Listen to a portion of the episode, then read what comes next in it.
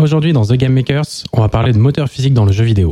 À quoi sert un moteur physique Peut-on tout faire avec un moteur physique Est-ce que je peux faire la vidange de mon moteur moi-même On en parle tout de suite.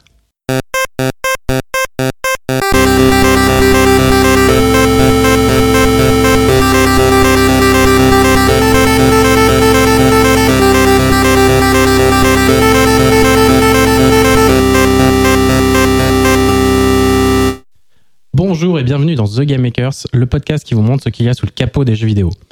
Bon, rassurez-vous, j'arrête tout de suite la métaphore automobile. hein. Si c'est la première fois que vous écoutez ce podcast, déjà, bah, bienvenue à vous.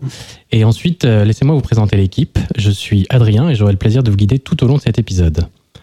Avec moi, autour de cette table, il y a celle qui est malheureuse, car elle n'a pas d'excuse pour parler de Hollow Knight dans cet épisode, c'est Jade. Bonjour Jade. T'inquiète, je trouverai quoi dire. Il y a aussi celui qui va pouvoir nous parler de billes qui tombent dans des trous de niveau en niveau dans Fall Down pendant cet épisode, c'est Antoine. Bonjour Antoine. Salut Et enfin, il y a celui qui va enfin pouvoir nous partager ses anecdotes de développeurs sur les moteurs physiques, c'est Gugli. Bonjour Gugli. Coucou Et avec nous aujourd'hui, pour parler de la physique dans les jeux vidéo, nous avons le plaisir de recevoir Laura Laban, cofondatrice de Infinite Flight et anciennement développeuse chez Nvidia. Bonjour Laura. Bonjour Nous sommes aujourd'hui réunis pour parler de la physique dans les jeux vidéo, donc tout ce qui va être euh, gravité, collision et autres formes d'interaction qui apportent du réalisme, ou non d'ailleurs, dans les jeux vidéo. Mais avant cela, les actus. Nous sommes aujourd'hui le 15 avril 2019, Notre-Dame est en train de brûler et voici quelques actus que nous avons relevées. Tout d'abord, euh, on vous a beaucoup parlé des vidéos de la GDC dans le, dans le dernier épisode. Et du coup, elles sont en train de sortir petit à petit sur YouTube et sur GDC Vault. Donc une grande partie est disponible. Donc on vous conseille euh, d'aller voir parce qu'il y a plein de jeux récents euh, qui ont euh, une vidéo pour elles. Donc euh, que ça soit euh, Devil May Cry par exemple. Euh, donc voilà, plein de trucs à aller voir. Ensuite, euh, le jeu Transistor est disponible sur l'Epic Game Store. Euh, il paraît que c'est un excellent jeu. Et donc, euh, comme il est gratuit en ce moment, euh, allez-y, amusez-vous bien. On n'a pas d'action chez, chez Epic. hein. Non, non, voilà, c'est juste euh, comme c'est c'est l'occasion de, de le tester et de voir s'il est bien. C'est pour faire réagir les trolls un peu sur euh, les commentaires de, du, du podcast, parce qu'en ce moment il y a plein de trolls qui, qui râlent sur l'Epic Game Store. Il y a des gens qui, qui Ah ouais boycottent des jeux parce que les jeux sortent que sur l'Epic Game Store, parce que c'est pas Steam, alors ils sont pas contents. Et ben, euh, toujours en parlant de scandale, du coup, euh, très récemment, il y a eu un scandale justement chez Activision Blizzard parce qu'ils ont mis en place un système de tracking de données euh, des employés enceintes. Donc, toutes les employées enceintes pouvaient en fait, via une application, partager les données qui étaient ensuite utilisées par par Activision euh, en tant que métadonnées pour euh, pouvoir, j'imagine, faire des ajustements de leur euh, système de santé. Et donc euh, tout était volontaire, hein, évidemment, elle n'était pas, enfin, c'est elle qui donnait volontairement ces données. Mais du coup, il y a un peu un backlash là-dessus en se disant, bah, pourquoi vous avez besoin de ces données? En plus, euh, comme il y a évidemment pas beaucoup de femmes euh, dans les studios de jeux, bah, ça veut dire est-ce qu'on peut vraiment garantir l'anonymité de toutes ces données qui ont été récupérées? Euh, Donc voilà, un petit problème euh, qui se crée euh, avec ça. J'avais cru voir, je sais pas, enfin, j'ai lu euh, qui disait qu'ils pouvaient s'en servir pour euh, euh, imaginer les dates de retour euh, potentielles des, des mamans et se dire bah s'ils arrivent après, c'est que bon quand même ils exagèrent, etc. Donc, c'est pas très cool. C'est du flicage, quoi. Un peu. C'est ça. Donc c'était un peu euh, un, peu gênant, euh, même si bon, on comprend que, enfin, euh, comme elles étaient un petit peu en fait rémunérées pour partager ces données, euh, sachant que le système de santé coûte très cher euh, aux États-Unis, bon, on pouvait comprendre euh, l'intérêt pour ces personnes-là de partager les données pour essayer d'avoir un peu d'argent, mais à côté de ça, c'est pas forcément très éthique euh, de la part de l'employeur. Laura, un petit mot sur le système de santé euh, des US ou euh, On vient chez le médecin en France, voilà. C'est ça le système. Voilà, ouais. donc c'est pour ça que tu es là aujourd'hui. Oula, un, petit, un petit peu, ouais. Enfin, on profite pour euh, faire un petit. euh, tous les check-up. check-ups. là. J'ai fait le dentiste, j'ai fait le médecin généraliste. Quand on a une assurance qui est bien là-bas, ça se passe bien, mais bon, c'est toujours. euh, on, se rend compte que finalement, le système français, il est bien quand on, quand on va ailleurs. Et enfin, dernière petite actu sur euh, Sekiro Shadow Die Twice de From Software, donc euh, le studio qui a fait les, Dark Souls. Euh, ce jeu est sorti récemment et relance un petit peu le débat sur la difficulté, euh, parce que le jeu est très dur. Euh, donc certains pensent, enfin, euh, argumentent sur le fait que c'est une vision créative, sur le fait qu'il soit difficile, alors que d'autres personnes pensent que justement ça devrait être un paramètre d'accessibilité parce que tout le monde n'a pas les mêmes compétences, que ce soit euh, de réflexe, de mobilité, euh, de compréhension des patterns, et que ça devrait être accessible, comme par exemple ce qu'a fait Céleste avec euh, le, le, mode d'accessibilité. Et donc c'est assez intéressant au moins de lire tous ces débats parce qu'on a tous un peu une opinion sur est-ce que la difficulté c'est quelque chose, c'est vraiment une vision ou alors bah, ça devrait s'ajuster comme bah, les paramètres d'affichage par exemple. Donc voilà, donc je ne veux pas forcément lancer le débat ici, mais c'est très intéressant à lire, surtout que beaucoup de game designers assez connus se sont emparés du sujet pour apporter un peu leur opinion. Et euh, enfin voilà, c'est très intéressant à lire, donc je vous conseille euh, de vous plonger dans ce débat. Faut être un peu accroché parce qu'il y a quand même aussi, c'est encore un, un sujet où il y a quand même pas mal de, de trolls un peu, euh, un peu virilité et tout ça. Enfin, euh, le- la frange, euh, la frange des jeux vidéo qu'on n'aime pas trop. Enfin, qui est quand même assez, euh, assez problématique Ouais. parfois quoi, et qui, s'empare un peu du truc en disant oui, t'es pas capable de jouer comme ça, tu mérites pas de jouer. Mais du coup, je trouvais que c'était intéressant que certains euh, développeurs qui ont fait des jeux euh, ultra connus se disent Ah bah non, pour nous, on pense que la difficulté, ça devrait être accessible, que tout le monde devrait pouvoir le moduler comme il veut. Et je trouvais ça intéressant que ces gens aussi connus aient un, avis aussi, euh, aussi favorable sur l'accessibilité. Et, même, du coup, ça permet de relancer la question de l'accessibilité en général, en fait. Pour certains, c'est une contrainte, alors que pour beaucoup de gens, ils commencent à se dire que c'est en fait c'est important parce qu'on n'a pas tous les mêmes capacités, donc c'est normal que qu'on s'adapte. Attention, on rentre dans le débat. Très bien, voilà, j'arrête là, euh, c'est la fin des news. Euh, du coup, on va pouvoir passer au dossier en commençant par l'histoire en trois dates. Alors pour les- les- la- l'histoire de la physique dans les jeux vidéo, j'ai essayé de remonter euh, comme souvent un peu aux origines. C'est assez difficile parce qu'en fait tous les jeux vidéo très tôt il y a des petites mécaniques d'inertie, de la petite physique très très simple. J'ai eu du mal à mettre un point sur une date précise pour le début, donc en fait j'ai carrément abandonné l'idée et j'ai dit je vais prendre le- des premiers jeux dans lesquels la physique était un élément de gameplay important. Et alors là c'est pareil, c'est pas évident, j'ai essayé de chercher. Et le premier que j'ai trouvé c'est en 93, euh, The Incredible Machine. Donc je sais pas si vous connaissez ces jeux où, euh, qui consistent à fabriquer des espèces de machines à la voilà c'est gros mythe où tu mets un plan incliné, il y a une bille qui roule, qui va taper une souris, qui court, qui mange un fromage, qui fait un bref. Les machines de Rube Goldberg. euh, Ouais, voilà, mais en jeu vidéo. Et, euh, et donc, en français, oui, c'était les incroyables, les incroyables machines du professeur Tim. Euh, c'est- The Incredible Machine. Enfin bref, ça fait un espèce de truc euh, rentrant assez bizarre. Euh, et donc, euh, voilà, c'est en 93 euh, le premier jeu que j'ai trouvé qui était vraiment où, le, en fait, le jeu n'était que de la physique et des puzzles physiques autour. Enfin, voilà. Donc, avec plein d'éléments physiques rigolos, du courant d'air, de la gravité. Il y avait il n'y avait pas de fluide, je crois pas, mais il y avait déjà tout un tas de trucs rigolos à faire. La mécanique des fluides en 93. On... Ouais, voilà. Mollo mollo. Mais il y avait déjà des trucs qui inversaient la gravité et tout, euh, c'est assez marrant. Euh, ensuite, euh, donc là, c'est deuxième date assez difficile. En fait, c'est pas une date, c'est une période. Euh, c'est la période des du début des années 2000, on va dire, parce qu'il y a beaucoup de choses qui se passent en simultané. Alors, j'ai apporté un petit objet. Il y en a peut-être qui connaîtront ça ici. Est-ce que c'est- Chez vous, chez je vous vais- est-ce que vous reconnaissez Je vais vous décrire. Ça ressemble beaucoup à une carte graphique un peu bas de Carte gamme. physique. hein. Exactement. Et, mais il n'y a pas de, de port vidéo. Ouais. Il n'y a pas de port vidéo. Qu'est-ce que c'est que ça? Et on voit le petit logo AGIA euh, que certains connaissent. Euh, donc, c'est effectivement au début des années 2000. Il y a plusieurs boîtes qui se montent en même temps sur le principe de faire du middleware de, de moteur physique. Il y a Avoc d'un côté. Et il y a une boîte suisse qui est donc euh, des étudiants visiblement de, qui sont à Zurich qui montent leur boîte qui s'appelle Novodex. Et ils font un moteur physique open source euh, et donc, ils sont rachetés par AGEA en 2004 pour créer un moteur, enfin une carte du matériel d'accélération physique, comme euh, il est, à l'époque, il existait déjà depuis une dizaine d'années du matériel d'accélération graphique. Et euh, ça n'a pas duré très longtemps parce que peu après, Nvidia et ATI ont commencé à s'orienter vers des, des GP-GPU, donc les cartes graphiques qui sont capables de faire des calculs un peu différents que juste du, du rendu de polygones. Et donc, c'était beaucoup plus facile de faire la physique là-dessus. Mais euh, AGIA a quand même été racheté par Nvidia, et c'est pour ça que dans votre panneau de configuration, vous voyez toujours, euh, dans les, si vous avez une carte Nvidia, vous voyez toujours l'option euh, Physics, et c'est le nom de cette carte. C'est la carte Physics. Ça, ça, c'est un modèle, euh, un modèle de démo, de modèle d'Eval traîné par ici. Et donc la troisième date, toujours un peu difficile, j'ai essayé de chercher des jeux qui avaient apporté quelque chose, des systèmes physiques euh, qu'il n'y avait pas avant. Et, euh, et puis bon, j'ai mis un petit peu un, un de mes favoris là-dedans. Euh, J'ai mis Kerbal Space Program, qui est donc un jeu qui a apporté, disons, la physique interplanétaire, on va dire, donc les mouvements orbitaux et tout ce genre de choses, en mode jeu. Et, et donc ça, c'est en 2011. Et voilà. J'ai dans l'idée qu'on va beaucoup reparler de Kerbal Space Program. Pas que en bien d'ailleurs, mais ouais. Oh, tu vas dire du mal Ouais, Oh là là. y a pas mal de soucis. Le mec aime pas les explosions, quoi. Ah si, mais bref, je vais pas me lancer dans le débat, on en parlera après. On en reparlera, effectivement.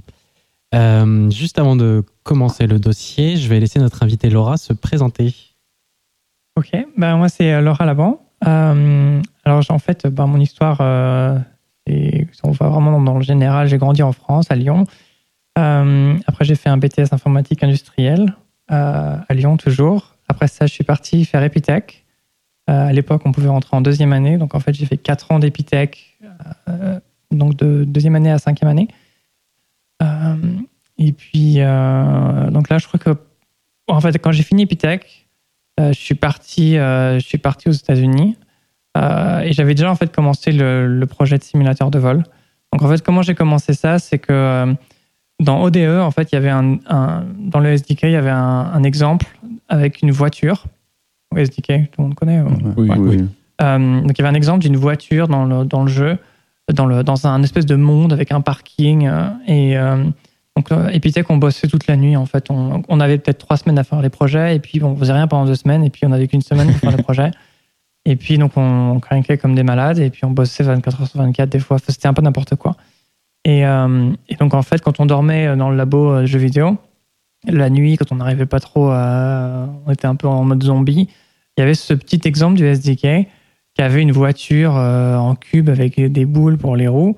Et puis la physique était assez cool parce que bah, on pouvait modifier les paramètres de physique. Et puis c'était des euh, c'était des raycast wheels, je sais plus trop. Enfin en gros la, physique de la voiture était assez cool. Et donc, quand on mettait la voiture à l'envers, euh, quand on roulait sur un truc et puis elle se retrouve à l'envers, il y avait un petit bouton, je sais plus si c'était moi qui l'avais ajouté ou c'était dans le SDK, euh, pour en gros mettre une force sur le côté de la voiture et la remettre sur ses roues en fait. Et quand on appuyait ce bouton assez vite, la voiture en fait elle se mettait à, à virevolter et on pouvait, si on commençait à faire un saut sur un truc, on pouvait aller sur une structure un peu un genre de building si on appuyait assez rapidement pour se poser sur le building. Euh, et, en fait, ça m'a donné un peu l'idée. Je me suis dit, mais tiens, en fait, si, si, euh, si j'avais cette force en fait que j'appliquais euh, comme si là où il y avait des ailes en fait, sur donc chaque côté de l'avion, puis à l'arrière, et que je faisais varier cette force en fonction de la vitesse et d'un angle d'attaque, est-ce que ça ferait un avion? Un avion, c'est ça, quoi. Et en fait, oui, ça fait un avion. donc ça a marché. Donc bah, j'ai dû me prendre la tête sur toutes les équations, les, les, les matrices, tout ça pour faire marcher tout ça. Et puis, euh, bah, en final, j'ai remplacé ça par un avion et j'ai fait évoluer tout le projet. Donc, j'ai continué quand je suis parti aux États-Unis en 2006. J'ai continué à bosser sur ça. Et, euh, et en fait, quand j'étais à Nvidia, donc je suis parti là-bas à Nvidia en 2006. Et en 2009, 2008-2009, euh, je me suis. En fait, il y avait un copain d'Epitech qui était avec moi là-bas qui bossait sur. On bossait sur FX Composer. Donc, les gens qui connaissent, c'était un éditeur de shaders les shaders dans, le dans deux épisodes, les shaders, normalement. D'accord. euh, donc, ouais, ça, c'était un projet super intéressant. C'est tout en C-Sharp d'ailleurs. Et euh, donc, en fait, je bossais avec Philippe. Et euh, un jour, euh, ben, on se dit, tiens, en fait, on pourrait en faire quelque chose de ce projet du simulateur, en faire un vrai, un vrai projet, quoi. donc, on a joint un peu nos forces. Lui, il était adepte de rendu, moteur de rendu, planète, tout ça. Donc, il a bossé sur ça. Moi, j'ai porté mon système de, physique euh, dans le nouveau, dans le nouveau projet. Et, euh, et en fait, euh, en 2011, on a sorti ce Windows Phone en premier. Donc Windows Phone, pourquoi Windows Phone En général, tout le monde rigole. Vous avez eu des subventions Parce que c'est Sharp Non, en fait, ouais, on était en C Sharp. Et aussi à l'époque, j'avais un peu développé des trucs sur Windows mobile. Donc c'était les vieux HTC, tout ça, avec les écrans résistifs, tout pourri, quoi. Euh, et, en fait, Microsoft euh, cherchait euh, désespérément à avoir des développeurs à la base pour le lancement de leur plateforme. Donc en 2011, ils nous ont, c'était peut-être peut en 2010, peut-être 2010, mi-2010, ils nous ont envoyé des, des, des, téléphones de preview, en fait, des, pas comment ça s'appelle, enfin, des, prototypes en fait, qui étaient pas très bien finis, mais qui fonctionnaient. Donc on s'est dit, bah, tiens, en fait, on n'a qu'à faire le jeu là-dessus. Parce que si on va sur PC, bah, il y a les établis qui sont déjà là, on va se faire comparer à eux, ça va être difficile, tout ça. Donc si on va sur mobile, bah, en plus sur une plateforme où personne va y aller parce que c'est en C-Sharp, euh, ce sera génial. En fait, on a capturé le marché, mais de 15 personnes, quoi. Ça, ça Vous étiez les leaders. Voilà, les leaders, ça, mais ça n'a pas trop marché parce que bon, voilà, c'était euh, Windows Phone, quoi. Et euh, Microsoft savait pas marketer leur, leur truc, quoi. Parce qu'au final, au niveau développement, c'était vraiment super, quoi. Visual Studio, c'était déployé, c'était super facile. Il y avait XNA dessus, c'était vraiment super cool, quoi. Mais euh, bon, ils n'ont pas forcément marketé ça bien. Donc, ça a un peu, ça a été difficile.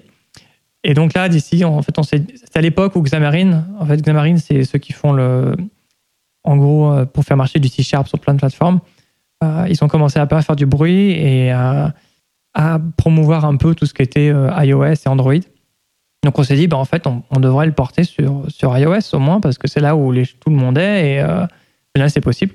Donc il y avait à l'époque Monogame. Monogame, c'est une version euh, open source de XNA. En fait, comme Microsoft a fait couler XNA, euh, on, on leur a supplié de nous donner une source code. Ils ont fait non, c'est pas possible. Donc en fait, des gens se sont dit, bon, on va refaire les mêmes bindings, comme ça on peut drop in la DLL. Et puis, euh, et à l'époque, ils avaient que la 2D. Donc euh, nous, on s'est dit, bon, bah, on va faire la 3D. Donc on a fait marcher la 3D dans, dans Monogame. Facile. On a branché complètement en fait leur truc parce qu'on avait la flemme de refaire des PR et tout ça. On a tout branché. Puis euh, je crois deux ans plus tard, on leur a dit voilà, le zip il est là. Mergez tout vous-même. C'est De cadeau. l'open source. euh, Amusez-vous bien. euh, 50 milliards de conflits. Bref, ils ont qu'ils l'ont fait. Ils ont mergé ce qu'on avait fait. Et donc à l'époque c'était en OpenGLES 1. Donc ils ont, on a, oh non, on a fait euh, GLES 2 et ils l'ont mergé à cette époque-là. Donc on est toujours basé sur Monogame, mais vraiment on a branché euh, très très loin d'eux. Et euh, donc ça, on est sorti en fait sur iOS en 2012. Euh, et donc depuis là, bah, ça, a décollé parce que bon, iOS, il y a beaucoup plus de monde il y avait de la demande. Y avait en fait le concurrent principal avait un peu abandonné à l'époque. Étaient partis retourner sur PC.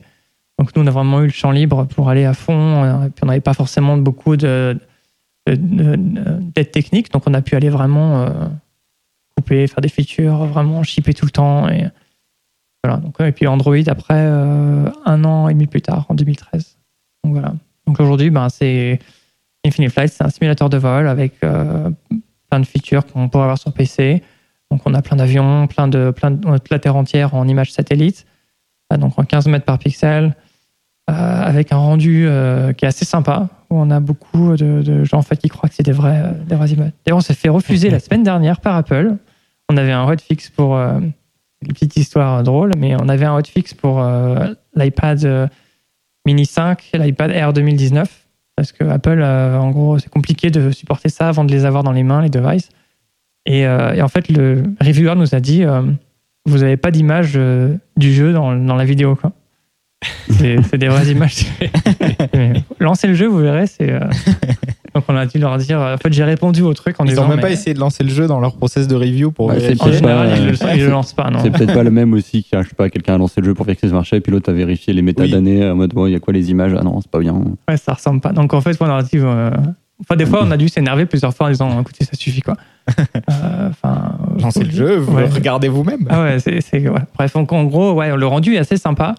Euh, on a même sur Twitter des compagnies aériennes qui retweetent des photos de nos utilisateurs croyant que c'est C'est des... c'est des vrais trucs quoi. Donc, euh, enfin, on voit, nous, on arrive à reconnaître, mais quand on fait juste une petite vue, des fois, c'est. euh, c'est- Ouais, je crois que sur Trackmania, il nous arrivé des trucs un peu pareils.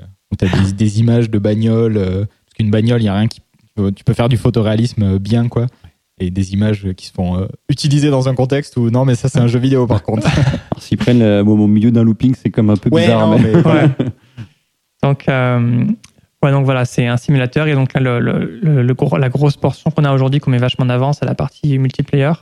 On peut faire contrôleur aérien, on peut être pilote. Et, euh, et on a des, des milliers de gens qui jouent en permanence, faire des longs vols ou des, petits, des courts vols. On fait des événements, on se retrouve à, à des centaines de personnes à voler ensemble, à faire la queue pendant une demi-heure, trois quarts d'heure à l'aéroport. Euh, Comme en vrai, c'est marrant. On s'amuse. Très bien. Simulation jusqu'au bout. voilà, exactement. Eh ben, merci beaucoup. Euh, Antoine, pas trop la pression pour le dossier du coup là? Non, mais je me dis que tout ce que j'ai pas dit, euh, ça sera complété euh, par Laura et peut-être par vous trois aussi. Très bien. Eh ben, c'est à toi.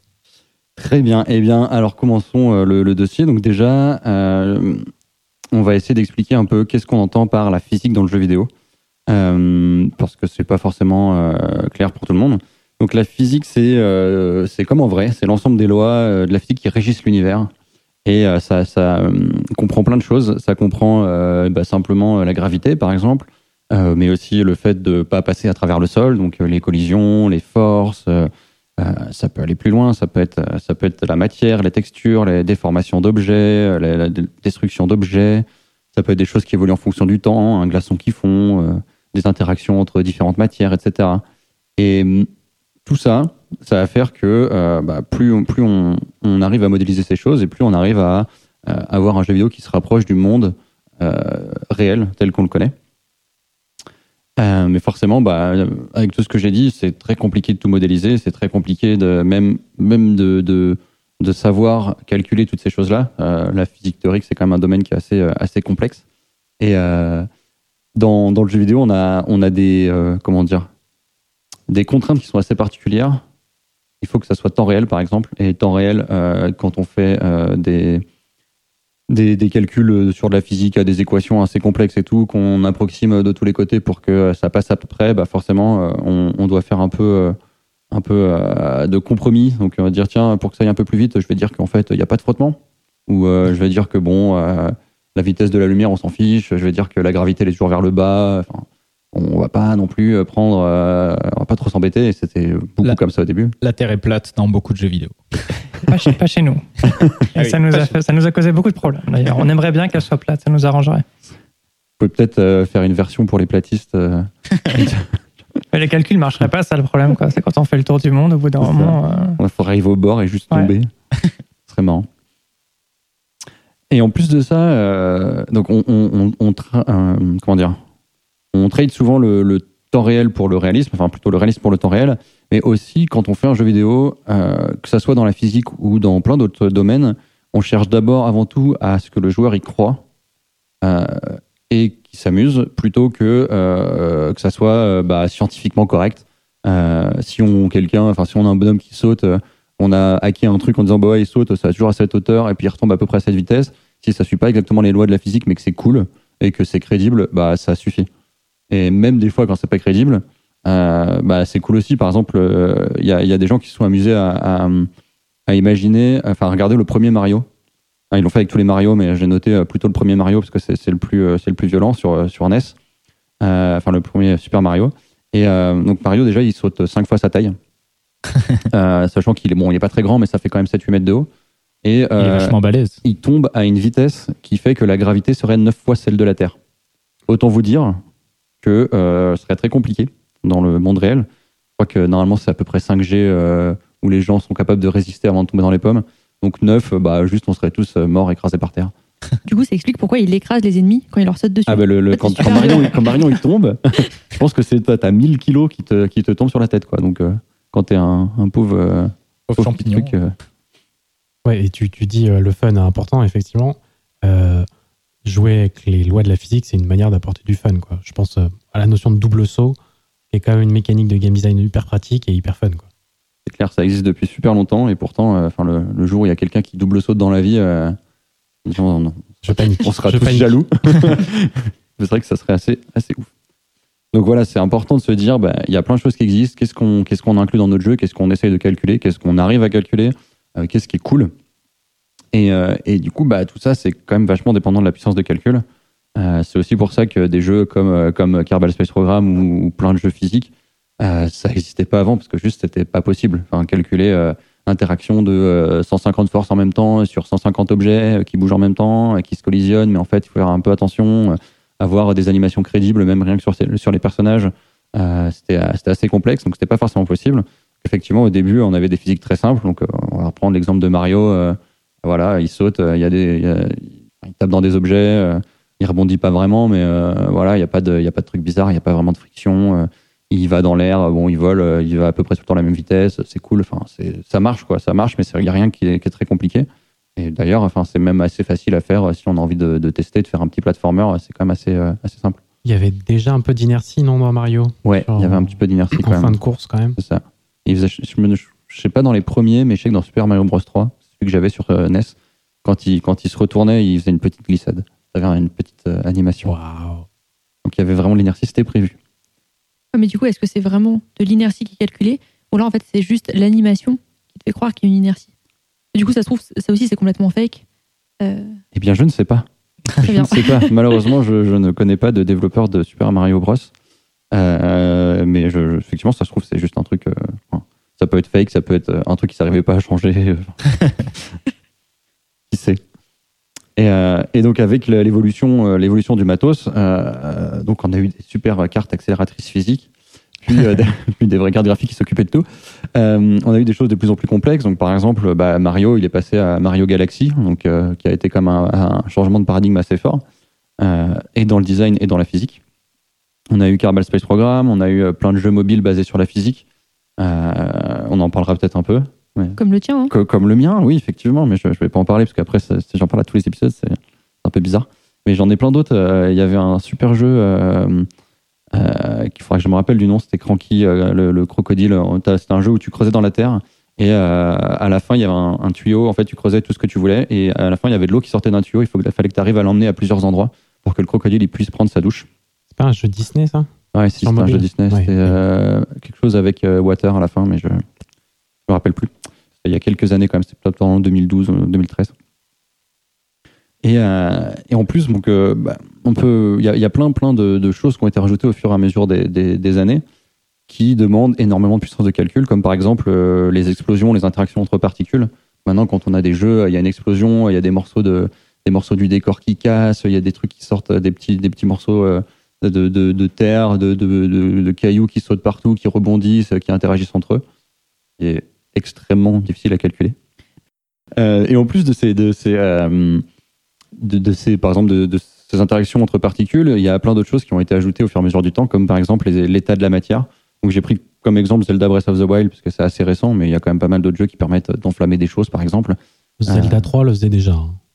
Oh, monsieur. Dans, dans Minecraft, euh, Oui, voilà, dans Minecraft, euh, t'as-.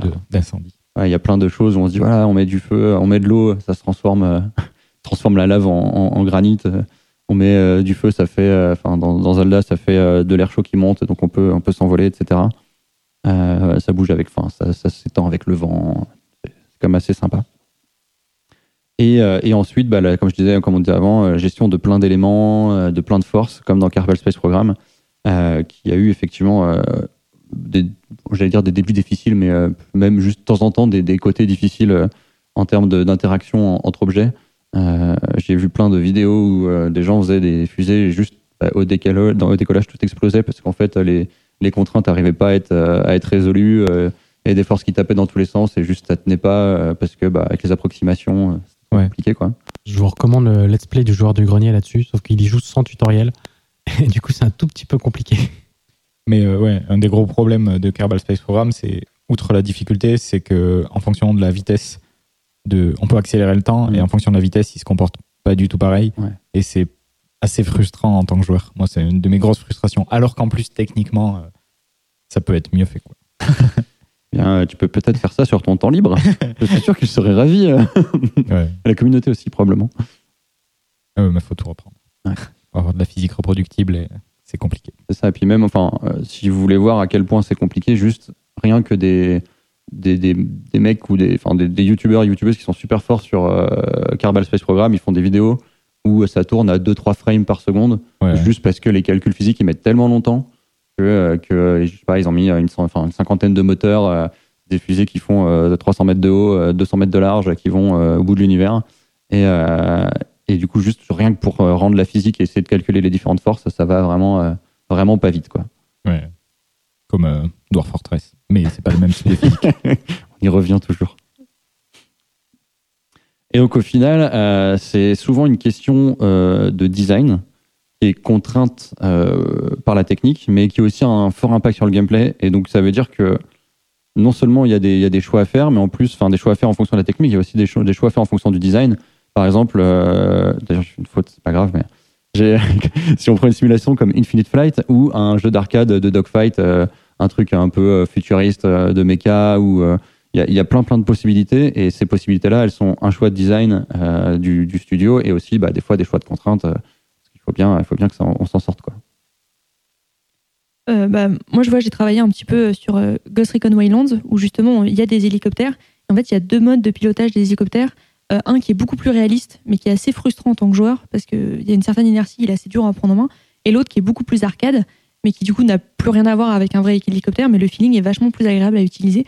Et du coup, il y a vraiment ce trade-off entre euh, bah, soit tu as un truc qui est réaliste, mais bah, du coup, la réalité, des fois, c'est pas toujours fun, soit tu as un truc qui est fun, mais bon, du coup, ça peut te sortir un peu de l'immersion en tant que joueur. Euh, bah, ça, j'imagine, c'est aussi un problème que vous avez peut-être sur euh, Infinity Flight. Ouais, en fait, nous, on a les, problèmes qu'on a euh, au niveau du. On, on essaie de pas trop couper de, coins quand on peut euh, sur, la, partie physique parce qu'au final, on veut que ce soit réaliste. Euh, les fois en fait où on le fait, euh, c'est sur tout ce qui est traîné parce que la traînée c'est chaotique, c'est impossible à calculer. On peut pas le faire sur un téléphone quoi. Et aussi tout ce qui est les avions instables, donc les avions de guerre qui, eux sont bah, de base ils volent pas quoi. S'il n'y a pas l'informatique derrière pour le faire voler, l'avion il vole pas quoi. Donc ça dans ces cas-là, euh, moi j'ai essayé de le faire marcher comme ils disent. En fait j'essaie de mettre les poids à peu près où est-ce qu'ils sont et puis de mettre la force où est-ce qu'elle est, les ailes où est-ce qu'elles sont. Au final c'est impilotable quoi parce que euh, il faut ajuster les les. euh, en fait quand un pilote de F22 il tire complètement le manche. euh, ça- ça a pas la déflexion de l'élévateur, elle est pas faite complètement, c'est pas possible. Sinon l'avion il partirait n'importe comment quoi. Donc ça en fait on doit couper un peu les, les coins. Euh, une donc j'ai- espèce de direction assistée de l'avion. voilà, en fait, ce que, ce que je fais, de faire un euh, truc qu'on- qu'on- que tout le monde comprend. voilà. Dans ces cas-là, c'est un peu des hacks que j'utilise. euh, C'est surtout pour cela. En général, les avions qui sont plutôt stables, j'ai pas à faire ça. C'est plutôt les avions euh, militaires que j'ai à faire ça. Donc en fait, je mets en général, euh, j'essaie de faire que la- l'avion soit plus stable, donc mettre en gros plus de poids à l'avant, l'élévateur un peu plus à l'arrière, et puis euh, ajuster en fait les mettre des mettre des euh, des ratios un peu sur tout ce qui est les commandes en fonction de la vitesse. Parce que bon, quand on est à Mach 3 par exemple, euh, euh, faut que les, variations de l'élévateur soient très très faibles, sinon euh, ben l'avion il décroche et enfin on a une force de 30 G qu'en fait on s'en rend pas compte, mais dans l'avion dans la vraie vie il est récassé de toute façon.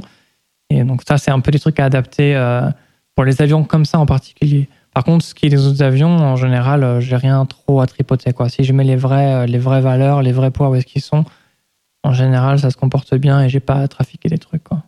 C'est cool parce que ça valide assez votre modèle, je trouve. Enfin, tu dis, tiens, Ouais. je mets, je mets les, les- les vraies valeurs et je tombe sur à peu près la même sensation. C'est que euh, notre modèle, il est, il est solide. Quoi. Là, en fait, il y en a un sur lequel je travaille en ce moment où vraiment j'ai j'ai- j'ai essayé de demander au, au constructeur, je, vais, je veux savoir vraiment où sont les trucs, en fait, où sont tous les, les poids et la distance, enfin, où est le centre de gravité, à partir de où est-ce qu'il est, où est, qu'il est mesuré, combien pèse le moteur, combien pèsent les ailes.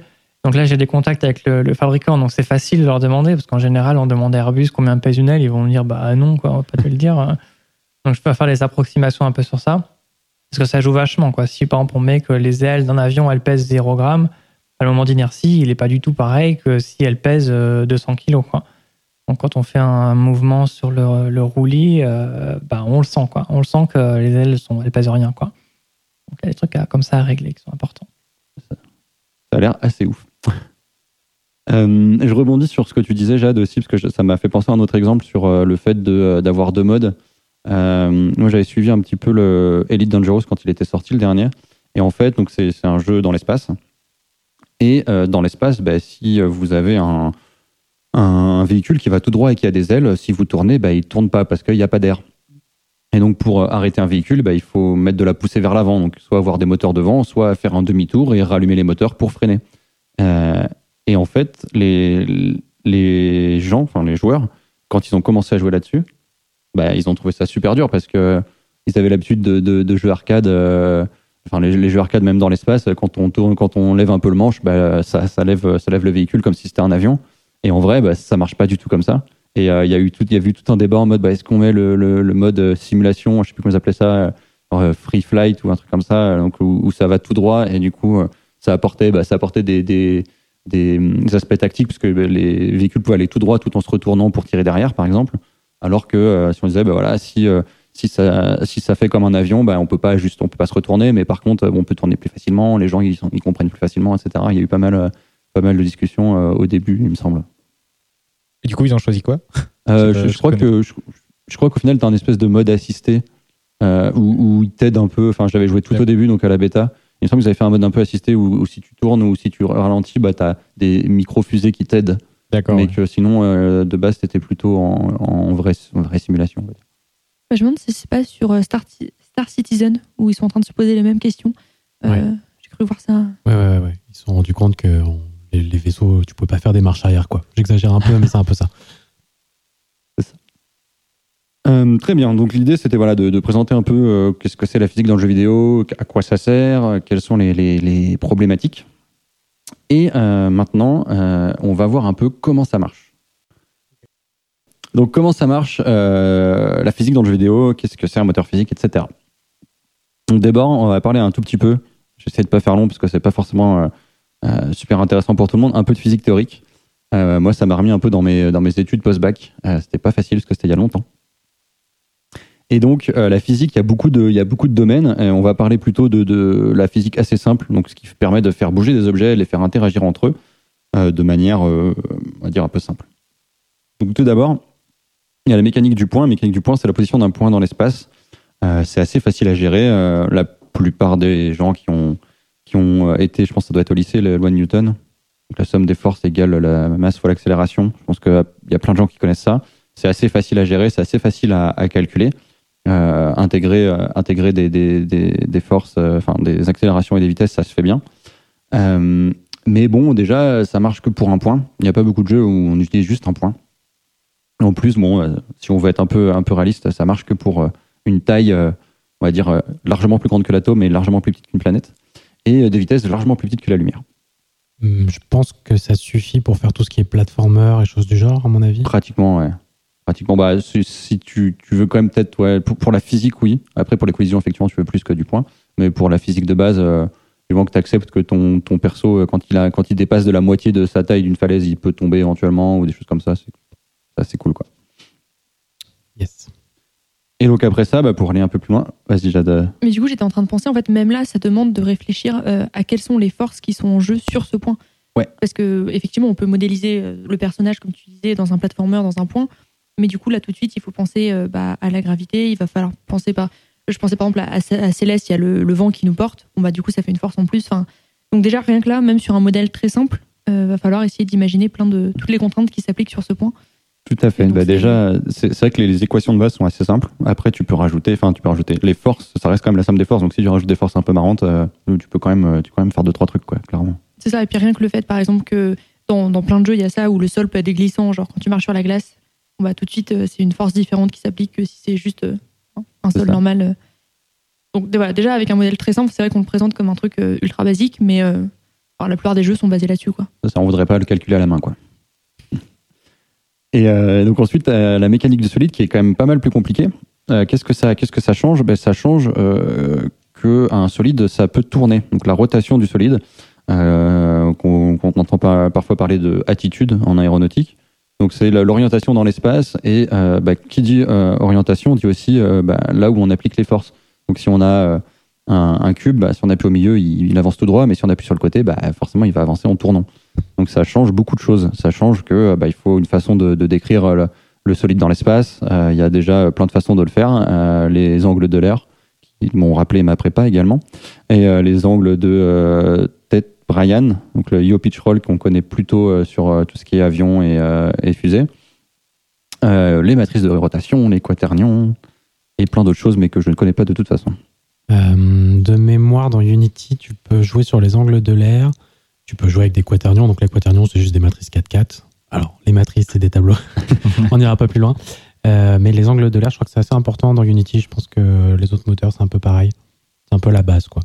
C'est important d'essayer de, comprendre un peu comment ça marche. Rien quand je me suis euh, refait la page Wikipédia des angles de l'air euh, ce, week-end, et euh, j'ai remis, genre, je pense, une demi-heure à me rappeler euh, dans quel sens on, on applique les rotations. Enfin, c'est quand même pas facile. Et en plus, vous réviserez votre alphabet grec au passage. C'est ça. Et, euh, et donc en plus, ouais, ces forces, elles s'appliquent pas euh, partout en même temps. euh, donc les solides, bah, ils ont une façon de tourner, donc une, une, euh, une inertie. Ils ont, euh, Oui, Jade. Euh, ça me fait penser, par exemple, on a souvent des, euh, des plateformes qui sont instables, où du coup elles vont être euh, stables via leur point de gravité, enfin le centre de gravité, pardon, et que du coup, si le joueur se met, on va dire, à un bord de la plateforme, tout va tourner. Et en fait, ça a du sens que si tu imagines ça comme un solide et pas comme juste un point, en fait, parce que Tout à fait, ouais. C'est sûr que si, si t'as pas de, de mécanique un peu de- du solide avec ce genre de choses, tu peux pas, bah tu peux pas faire plateforme qui tourne, qui tombe, qui, qui tu peux pas faire de pendule, enfin qui marche bien avec euh, où, où t'es dessus, etc. Quoi. Donc ça déjà c'est super compliqué. Et en plus on va ajouter, bah voilà, on peut ajouter plein d'autres choses. On peut ajouter euh, les liquides qui ont été euh, quand même une, enfin qui sont toujours d'ailleurs un- un- une contrainte une complexité assez importante dans, dans la physique et, aussi dans le rendu.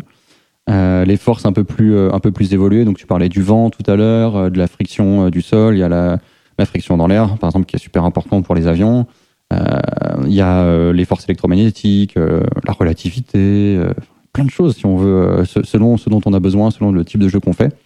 Euh, Il y a plein plein de choses à ajouter et toutes ces, toutes ces forces-là, bah, plus on avance et plus elles ont des, des équations complexes et plus ça va être difficile à faire. Heureusement, il existe des moteurs physiques. C'était pas le cas il y a, il y a longtemps, à l'époque où il n'y avait pas de moteur, quoi, tout court, où tout le monde refaisait tous ces jeux de zéro à chaque fois. Puis heureusement, assez vite, euh, il y a des gens qui se sont dit hey, est-ce qu'on réutiliserait pas une partie euh, du code du jeu qu'on a fait avant? Euh, Parce qu'en fait, euh, bah, gérer l'affichage d'un sprite et puis euh, gérer le fait qu'un sprite il saute et puis il retombe sur le sol, c'est quand même des choses qu'on fait à chaque fois. euh. Et donc euh, est né le Game Engine, donc le moteur de jeu et le moteur euh, physique, une des composantes de ce moteur de jeu. Donc ça va être tout, tout ce qui touche à la simulation du monde, donc le modèle physique, les collisions, les changements du terrain, le- les ragdolls, on en parlera tout à l'heure, les explosions, les destructions d'objets, tout ce dont on a parlé jusque-là. Donc jusqu'à euh, faire bouger les vêtements, les cheveux, euh, les l'herbe euh, dans, certains jeux, etc. Ça me fait penser, il y a eu un, gif qui avait fait un peu fureur. C'était avant, c'était quoi? C'était Devil May Cry, où on voyait une tête qui tourne et des cheveux, et les cheveux passent par-dessus le col au lieu de passer à travers le col du personnage. C'était genre la, révolution dans le jeu vidéo des cheveux qui prennent en compte les vêtements. C'était genre, waouh, mon dieu, ils ont réussi à faire ça. On en est là dans la physique. Ouais, je, je sais pas si euh, vous avez joué à FF10, Oui. mais euh, FF10, la, sim- la, la cinématique d'entrée, genre la, la cinquième seconde, il y a Riku avec euh, sa tresse. Elle tourne la tête et sa tresse, elle passe à travers son épaule. Genre la cinquième seconde du jeu. Tu lances le CD, ça fait ça. Moi, ça m'a marqué quand j'étais quand j'étais joueur de, de FF10 à l'époque. quoi. Comme quoi, ça évolue énormément. Et, euh, et donc, bah, voilà, les moteurs physiques, c'est des. Il y a déjà, il n'y a pas un moteur physique, il y a plein de moteurs physiques, on donnera quelques exemples. Mais euh, c'est tout un ensemble de, de, de codes, d'équations, de façons de résoudre ces choses-là, de les, de les déclarer déjà, rien que dire bah, qu'est-ce qu'on veut dans notre monde, qu'est-ce que, comment on veut que ça s'applique, etc. Euh, et généralement, ils suivent un peu tous le même euh, pipeline, donc c'est-à-dire les mêmes étapes de résolution. Euh, donc généralement, ce qui se passe, c'est que on va avoir plusieurs objets euh, et euh, on va faire d'abord une application des forces euh, qui s'appliquent sur ces objets. Donc par exemple, on va dire la gravité, euh, le vent et euh, je sais pas, on va dire que c'est tout, c'est déjà pas mal, ça fait deux forces. Ça va nous donner un peu quelques quelques trucs à intégrer. Ça va nous donner des changements de vitesse et de position qu'on va qu'on va appliquer. Et euh, ensuite, on va faire Ah, mais c'est bien, on les a bougés, mais par contre, maintenant, euh, bah, peut-être qu'il y a des collisions entre euh, certains de ces objets. Donc, on va faire, on va faire de, la, détection de collision. La détection de collision, c'est un des domaines les plus. un, domaine assez complexe, mais qui, a été très, très bien exploré depuis assez longtemps et qui est assez passionnant, je trouve, qui, fait intervenir beaucoup, beaucoup, beaucoup de maths. Et donc, il s'est dit bah voilà, comment on sait que deux objets se percutent? Et euh, dans, dans, les, dans les jeux vidéo, bah, les objets, euh, on le voit maintenant, euh, c'est des milliers et des milliers de polygones. Si on prend, si on prend un personnage, je sais pas, d'un jeu récent, c'est des, des, dizaines de milliers de polygones parfois, et bah, forcément, on veut pas calculer est-ce que chaque polygone touche chaque polygone de chaque autre objet du monde dans les 50 km autour. Parce que bah, je pense qu'on aurait une image toutes les 2-3 heures peut-être. Et ça serait pas super. Donc forcément, on a trouvé au fur et à mesure euh, des années euh, des, euh, des techniques, des, des hacks parfois, mais juste des, manières un peu intelligentes de, détecter ces choses-là. Comme par exemple se dire, bah, en fait, un objet, déjà, il y en a plein qu'on peut approximer par des cubes, par des sphères, par des cylindres. Et, savoir si deux sphères enfin, se, touchent, c'est assez facile. Est-ce que elles sont le centre de chaque, enfin, les deux centres ont une distance plus grande que la somme des deux rayons? Donc c'est un truc, euh, c'est niveau collège, on peut le faire. Euh, donc il y a plein de choses qui ont été faites comme ça, et ensuite ça a permis aussi de se dire, bah, même quand on a des objets complexes, on peut les mettre dans des sphères ou dans des cubes qui sont plus grands qu'eux. Et euh, donc on appelle ça des bounding box pour les, les cubes. Généralement c'est des bounding box qui sont alignés sur les sur les les repères du monde, donc qui est dans le sens x, y, z, et qui va permettre de dire bah, facilement, au moins, on sait que si les bounding box de deux objets se touchent pas, on sait que ces deux objets ne se touchent pas. Et si elles se touchent, bah, il y a une chance que ces objets se touchent, mais ça, on verra, il faudra faire une détection un peu plus fine. Et euh, en plus de ça, bah, on, va, également euh, essayer de prendre euh, des objets un peu plus, euh, comme on disait au début, qui peuvent s'approximer euh, par des objets plus simples. Même si on prend des formes avec des polygones, on se dit, voilà, un, un personnage, euh, sa jambe, euh, ça peut peut-être être approximé par euh, deux cylindres, un qui fait la cuisse, euh, éventuellement un cône pour que ça soit un peu plus, euh, un peu plus large en haut. un qui fait le tibia, et puis éventuellement on met un rectangle pour le pied, etc. ça permet d'avoir des choses beaucoup plus simples. Et c'est généralement ce qui est, ce qui est, ce qui est fait dans, dans, dans beaucoup de, de jeux. Oui, dans les jeux de versus fighting, bon, qui sont en plus en 2D, mais les bounding box, c'est que des carrés, c'est que des rectangles. C'est encore. Enfin, les, pas les bounding box, les hitbox en fait.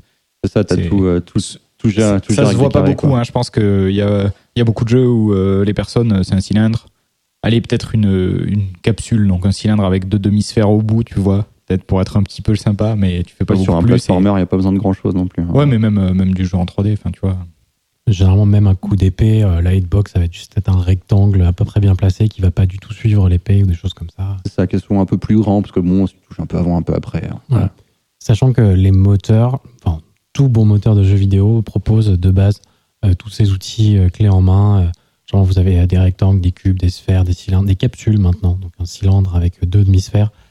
tout ça, vous n'avez pas à le gérer normalement, c'est un peu tout fait. Quoi. Oui, c'est clair. Bah, de toute façon, enfin, ce que, ce que je, ce qu'on reviendra dessus après, mais tout ça, c'est comment ça marche, mais c'est pas comment on s'en sert maintenant, parce que ouais. c'est comment on s'en servait il y a, il y a 20 ans. Mais... Et aussi, c'est important. Enfin, c'est intéressant de noter que très souvent, il y a plusieurs euh, systèmes de box physiques pour un seul objet. Par exemple, il va y en avoir une pour la, la collision avec le décor et euh, d'autres pour euh, la collision avec les tirs. Parce qu'en fait, on n'a souvent pas envie que ça soit la même chose. Et, euh, ça, les, sur, les... sur, les jeux de versus fighting, par exemple, on le voit bien. C'est-à-dire, il y a, il y a 4 ou 5 layers différentes, 4, 4 ou 5 couches différentes de, de, hitbox qui vont servir à pouvoir pousser les autres persos, se faire toucher, ainsi de suite. Et, et donc, voilà, c'est. Enfin, ouais. Il y a plusieurs couches comme ça. C'est pas juste une box. On n'essaie pas forcément. Enfin, c'est pas forcément un bon objectif d'essayer de coller le plus au perso, comme tu disais, avec les bras, Ouais. les jambes et tout. Il vaut mieux des Ça dépend des simples, cas, quoi. mais voilà, avoir plus de couches, euh, machin. Et d'ailleurs, dans les, les, les shmups, on voit bien que les hitbox en général, elles sont euh, beaucoup plus petites que le sprite ou des trucs comme ça, parce que c'est ce qui est plus fun. euh. D'ailleurs, ça dérive peut-être un peu, mais ces collisions servent de manière physique et visuelle, mais elles peuvent servir aussi de manière invisible.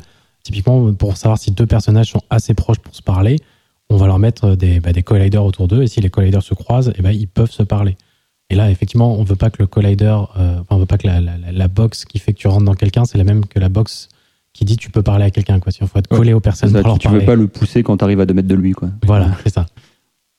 Et euh, en plus, bah, ce, qui est, ce qui est assez. Enfin, si, si jamais euh, vous lancez un peu plus dans le sujet, ce qui est assez incroyable, c'est que euh, les algos qui déterminent les collisions, il y en a, il y en a plein. Et selon les, selon les, les, les, hum, les volumes qu'on utilise, on va pas utiliser les mêmes. Donc, euh, un, un algo qui cherche si deux box, euh, enfin si deux euh, cubes s'intersectent, pas euh, c'est pas le même algo qui, regarde si un cube intersecte une sphère ou si un cube inter- intersecte un volume convexe, etc. Donc c'est des choses qui sont quand même ultra évoluées en termes de, maths et de, de dev. Donc heureusement, comme disait Adrien, que maintenant c'est tout dans les moteurs et qu'on n'a pas besoin de se coltiner tout ça à la main, même si j'imagine qu'il y a quand même des jeux où des fois il faut mettre un peu les mains dedans. Ah ouais, bah ouais. Bah. Toi, Ils font, pas, que- ouais, ils font pas tout. Ouais. Ouais, c'est ça. Et puis, euh, ouais, des- et si on pense à d'autres jeux comme KSP ou quoi, bah là, c'est pareil, tu pars de zéro parce que tu fais de la physique, euh, on va dire, euh, originale ou euh, un peu qui sort des sentiers battus et Ouais. t'as pas ça dans les moteurs. Quoi. En même temps, heureusement qu'ils font pas tout parce que sinon, bah, tout le monde pourrait faire euh, Infinite Flight. Et, euh, Ouais. Voilà. Ce serait, ce serait dommage quand même. Euh, après cette, cette, cette détection de, des- des- des collisions, c'est cool, on sait qu'il y, a- deux objets qui, qui se touchent, mais euh, bah, comme on a fait avancer euh, de manière non continue, donc euh, à chaque fois qu'on qu'on- un moteur physique, à chaque fois qu'il fait des étapes, il fait, il fait une, étape pour un, petit temps, par exemple, on va dire, je sais pas, 0,01 seconde. Et, euh, et donc, bah, il a fait tout avancer euh, un petit peu, et en fait, les, les objets, ils, juste, ils se touchent pas, ils se, ils se interpénètrent. Donc euh, une euh, deux box, elles vont pas juste se toucher, bah, elles vont avoir euh, complètement un morceau qui est l'une dans l'autre. Et donc bah, physiquement, ça, ça, c'est pas possible en vrai. On peut pas traverser les objets normalement. Et donc bah, pour ça, il faut déterminer où est-ce qu'ils se, où est-ce qu'ils se touchent. La détermination des points de contact, c'est encore un autre sujet d'algo, etc. Donc trouver où, deux objets se touchent. Est-ce qu'ils n'ont pas passé l'un à travers l'autre? Je crois que j'en bah, j'en avais parlé déjà la dernière fois, mais voilà, si on a un petit objet qui va très vite, comme une balle par exemple dans un jeu vidéo, bah, si euh, en, une, enfin, en 0,01 seconde elle fait 1 mètre, bah, tout objet plus petit qu'un mètre, on va le rater. Parce que bah, le, le- le coup d'avant elle sera euh, avant l'objet, euh, on va, on va faire 0,01 seconde, elle sera derrière l'objet, on n'aura pas vu qu'elle touche, donc bah, de base on l'aura raté. Alors, il y a une petite astuce pour ça, c'est en général, euh, quand on calcule les collisions, on calcule les formes extrudées. Donc, euh, par exemple, pour ta balle, on va calculer une capsule qui va faire la, le trajet de la balle pendant une seconde plutôt que calculer la balle avant et la balle après. Il y a plein et de. comme ça, on détecte la collision, qu'elle est passée à travers un mur et on est capable de réagir. Mais, euh, mais ça peut poser des problèmes parce que du coup, c'est plus difficile de savoir euh, ben, juste de quel côté du mur elle doit rebondir. Enfin, parce que voilà, il faut, il faut tout un tas d'infos euh, connexes pour ces trucs-là. C'est ça. Et pour tous ces problèmes, après, on a toujours effectivement trouvé des, des astuces ou des trucs pour, euh, pour se dire, ah ben, en fait, si je, si je suppose que ma, ma balle, en fait, elle est super longue, ou si euh, je fais un lancer de rayon chaque fois et que je dis ma balle, elle est euh, instantanée, comme ça, je sais si je touche. Enfin, il y a plein de, plein de, plein de possibilités selon les jeux et selon les, les, les, développeurs, ce que- chacun a fait. Et, euh, et donc, une fois qu'on a ça, c'est cool, ben, on a des objets qui se touchent, on a des objets qui, euh, qui ont des contraintes entre, elles, entre eux. Et donc, euh, il faut bah, créer ces contraintes et les satisfaire. Donc là, il y a tout un algo de résolution de contraintes qui va faire, OK, lui, il pousse lui, lui, il se met là, lui, il bouge. Et, et, avec toutes ces, toutes ces contraintes, on va trouver des nouvelles positions, des nouvelles vitesses, etc. On va les appliquer aux objets, on va faire, OK, c'est cool, on a fait un tour. Et on va refaire ça plein, plein, plein, plein, plein de fois. Et ça, on va le faire pour euh, toutes les images euh, euh, de notre jeu. Généralement, enfin, on, voit déjà que que ça peut prendre du temps. Et en plus que c'est pas que c'est pas forcément quelque chose de physiquement correct. On voit qu'on a des objets qui se qui s'interpénètrent et qu'après on essaye de retrouver les points de contact. Je sais pas si vous avez déjà enfin, joué avec des moteurs physiques, mais même des moteurs physiques tout bêtes. Euh, le principe de euh, de mettre des caisses sur des caisses sur des caisses. Il y a un moteur physique sur deux ou qui galère quoi. C'est euh, enfin même je me rappelle euh, sur j'ai fait pas mal de box 2D sur mobile. Bah, tu mets une caisse sur le sol, c'est bien, elle reste. Tu mets une deuxième caisse, bon, elle tient sur la, première caisse. Tu mets une troisième caisse, et tu vois que la première caisse, elle commence à rentrer dans le sol et puis à vibrer un peu. Tu t'en mets une autre, et puis toute, elle commence à toute vibrer. Et parce qu'en fait, ben voilà, on calcule, euh, il y a tout qui rentre un peu dans le sol, donc il faut faire une force de plus en plus forte pour les renvoyer dans l'autre sens. Et puis il y a des petites approximations, et puis on n'arrive pas tout à fait à la même force, donc euh, il y a des morceaux qui, qui restent interpénétrés. Il y en a des fois, on lance un peu plus fort, du coup ça bouge. Puis de temps en temps, il y a des trucs qui partent dans tous les sens, quoi. Et je pense qu'on a tous des exemples de jeux où il y a des trucs qui partent dans tous les sens. Peut-être même des jeux qu'on a fait, je sais pas. Ouais. Euh, donc ça, voilà, c'est le, le- le- on va dire la, la base de comment marche un moteur physique. Euh, Il y a encore plein d'étapes, euh, plus ou moins euh, enfin, facultatives, j'allais dire, mais encore plein de choses à, gérer. Euh, là, c'est que déjà pour les, corps solides. Donc, on a parlé de physique du solide, ce qu'on appelle les rigid body euh, dans, dans la physique. Mais il y a aussi tout ce qu'on appelle les soft body. Donc, soft body, c'est tout ce qui va être déformable. Ça peut être les liquides, les vêtements, euh, les cheveux, euh, les muscles, euh, plein, plein, plein, plein de choses. Et là, on rentre dans un tout autre domaine qui est encore euh, 15 millions de fois plus difficile. Par exemple, euh, si on parle, je sais pas, je vais juste parler de l'eau, parce que ça, je, enfin, de l'eau ou des vêtements, euh, souvent, une, surface qui peut bouger, bah, la première, la première approximation qui avait été, il me semble que la première qui a été faite, c'était euh, juste mettre, bah, on va se dire, on va, on va faire un quadrillage, et puis chaque, chaque petit coin du quadrillage, elle aura une petite masse, et puis on va tout relier par des, par des ressorts. Et si on tape pas trop fort dedans, bah, ça, va, ça va tenir. quoi. Donc ça tient un peu, et puis si on touche un peu, bah, ça bouge, ça revient, ça ondule. Par contre, bah, voilà, dès qu'on appuie un peu fort dessus, déjà on peut passer peut-être entre. Si on écarte assez euh, les, les, les, bou- les boules qui font les coins, bah, on peut passer à travers. Euh, Il y a des trucs qui peuvent passer à travers le décor. Ça peut, selon le, le- le- le- les forces qu'on applique, ça peut ne pas euh, converger, comme on dit en maths. Donc euh, ça veut dire qu'on va appliquer une force, puis en fait on va, on va se rendre compte que, euh, à chaque étape, au lieu de, trouver un truc de plus en plus précis, on va trouver un truc de plus en plus euh, imprécis et ça va partir euh, vers l'infini. Donc à un moment, bah, il y a un morceau qui va partir euh, d'un coup, qui va disparaître, ou qui va exploser, etc.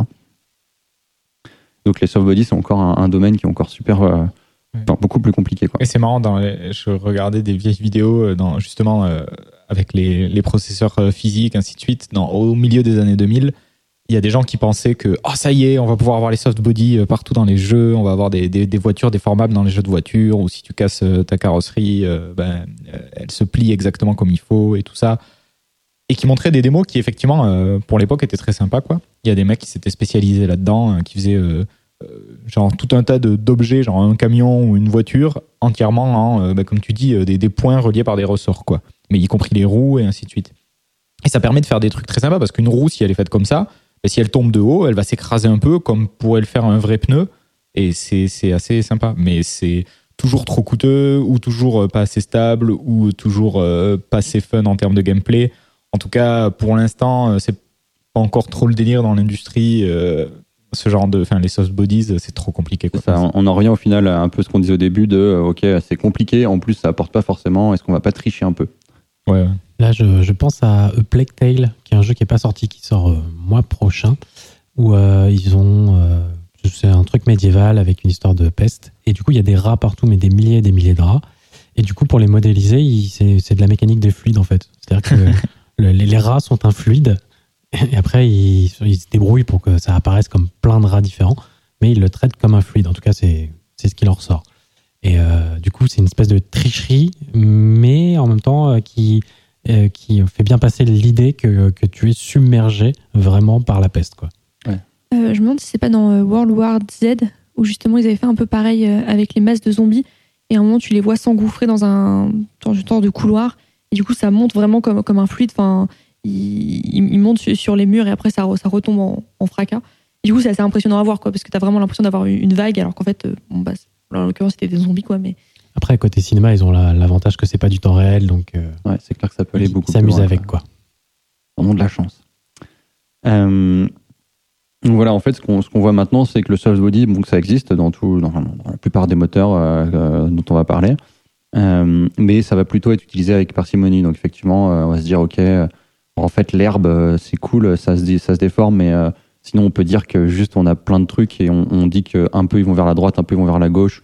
Et si on en met assez, ça sera crédible et ça va pas se voir et ça sera beaucoup plus simple pour tout le monde, par exemple. Ouais. Euh, Il y a des choses sur lesquelles on va quand même faire des, des, des trucs plus compliqués, mais pas forcément pour tout. Les soft body, euh, à l'heure actuelle, ouais, il y en a pas mal sur euh, tout ce qui est vêtements, euh, cheveux, et trucs comme ça, des trucs assez simplifiés, une grosse, une grosse tresse ou des trucs comme ça. pas, pas à chaque mèche, mais juste des, des, es- des grosses approximations. D'ailleurs, ça fait partie du Cara Design, en fait, ce genre de truc maintenant. Voir certaines parties du corps dans des jeux qui euh, ciblent certaines, euh, certaines parties de la, de la, de- Tu des, gamers, Tu parles de Dead or Alive, là. par exemple. Très bien, je vois de quoi tu parles. Euh, et donc, euh, après avoir parlé un petit peu de comment ça marche, euh, je vais donner quelques exemples. Donc, il y, a des- il y a vraiment plein de, de- de moteurs différents qui existent. Des, des moteurs qui, qui- enfin, certains existent depuis assez longtemps. Et il y en a donc des open source, il y en a des closed source, il y en a qui sont intégrés dans plein de choses, il y en a qui bah, il faut intégrer à la main. euh, Ça, dé- ça dépend vraiment de ce que vous voulez faire. Donc, euh, en, moteur euh, un peu old school, j'ai pris Bullet et Box 2D euh, qui sont bah, deux, trucs que j'ai déjà vus, donc je, pouvais en parler, c'était plus facile. Et donc, qui sont intégrés, bah, Box 2D, c'était pas mal intégré dans tout ce qui était mobile. Tout, la plupart des frameworks d'il y a quelques années utilisaient Box 2D ou Chipmunk. Euh, c'était assez facile à utiliser. Euh, ils, font, ils, font, ils font soft body en 2D aussi d'ailleurs. J'ai jamais essayé. Euh, et donc ça, c'est des, moteurs. Bullet, c'est un, moteur qui est inté- intéressant parce que l'algo de détection de collision est complètement séparé du reste. Et du coup, on peut intégrer cet algo-là dans notre moteur physique si on veut juste leur algo de détection qui est assez puissant. Et donc après, j'ai pris deux très gros. Donc euh, Havoc, euh, donc, dont, dont, dont- dont tu parlais tout à l'heure, euh, qui est euh, utilisé dans plein de gros jeux. Donc j'ai pris comme exemple les Assassin's Creed, World of Tanks, euh, les Elder Scrolls comme Skyrim, dont on reparlera peut-être, et tous les jeux qui utilisent le moteur source, donc les Half-Life, Counter-Strike et compagnie. Et Unity maintenant.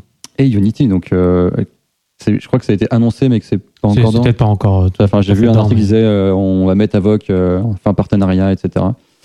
Euh, et sinon, bah, Unity, jusque-là, je crois que ça utilise Physics. Et donc Physics, qui est euh, donc, ce dont tu parlais tout à l'heure, le, euh, moteur maintenant sur toutes les Nvidia, etc. Et qui, est assez utilisé un peu dans, plein de choses. Unreal Engine, je crois, utilise aussi Physics. Et on le voit, bah, le, seul problème avec Physics, c'est euh, comme c'est aussi tributaire de la carte. On disait, si tu as une Nvidia un peu récente, tu as beaucoup plus de possibilités physiques que si tu n'en as pas, que si tu as une ATI. Et donc, il y a plein de jeux qui disent, ouais, alors si vous avez une Nvidia, il y aura beaucoup plus d'explosions, il y aura plus de particules, les vêtements, ils se déformeront pour de vrai au lieu de faire des faux trucs. Euh, Bon, c'est un peu, euh, un peu dommage parce que c'est un petit peu un, truc à deux vitesses. Oui, et puis en tant que développeur, du coup, tu peux pas l'utiliser pour faire de la vraie physique de gameplay. Enfin, de la vraie physique. C'est de la vraie physique dans les deux cas, mais de la physique de gameplay en tout cas. Euh, et donc, parce que sinon, tu te fermes bah, plein de gens qui pourraient pas y jouer, sauf s'ils ont une Nvidia. Donc, euh, soit tu es dans des cas précis euh, dans ça. tu sais que tu peux le faire, mais pour un, du jeu grand public, euh, que ce soit sur PC ou quoi, bah, tu fais juste des effets cosmétiques. C'est ça, du, Et- du juiciness euh, en plus, quoi. Ouais, voilà. Voilà. Et sur, cette, euh, sur ce, ce- ce mot de comment ça marche et de quel moteur physique existe, je crois que on va faire une petite pause. Je pense qu'il est temps pour une petite pause. Ouais, on va, on va écouter un morceau qui a été choisi par Laura, qui est Spirit of the Night par Hiroki Kikuta sur la BO de Secret of Mana.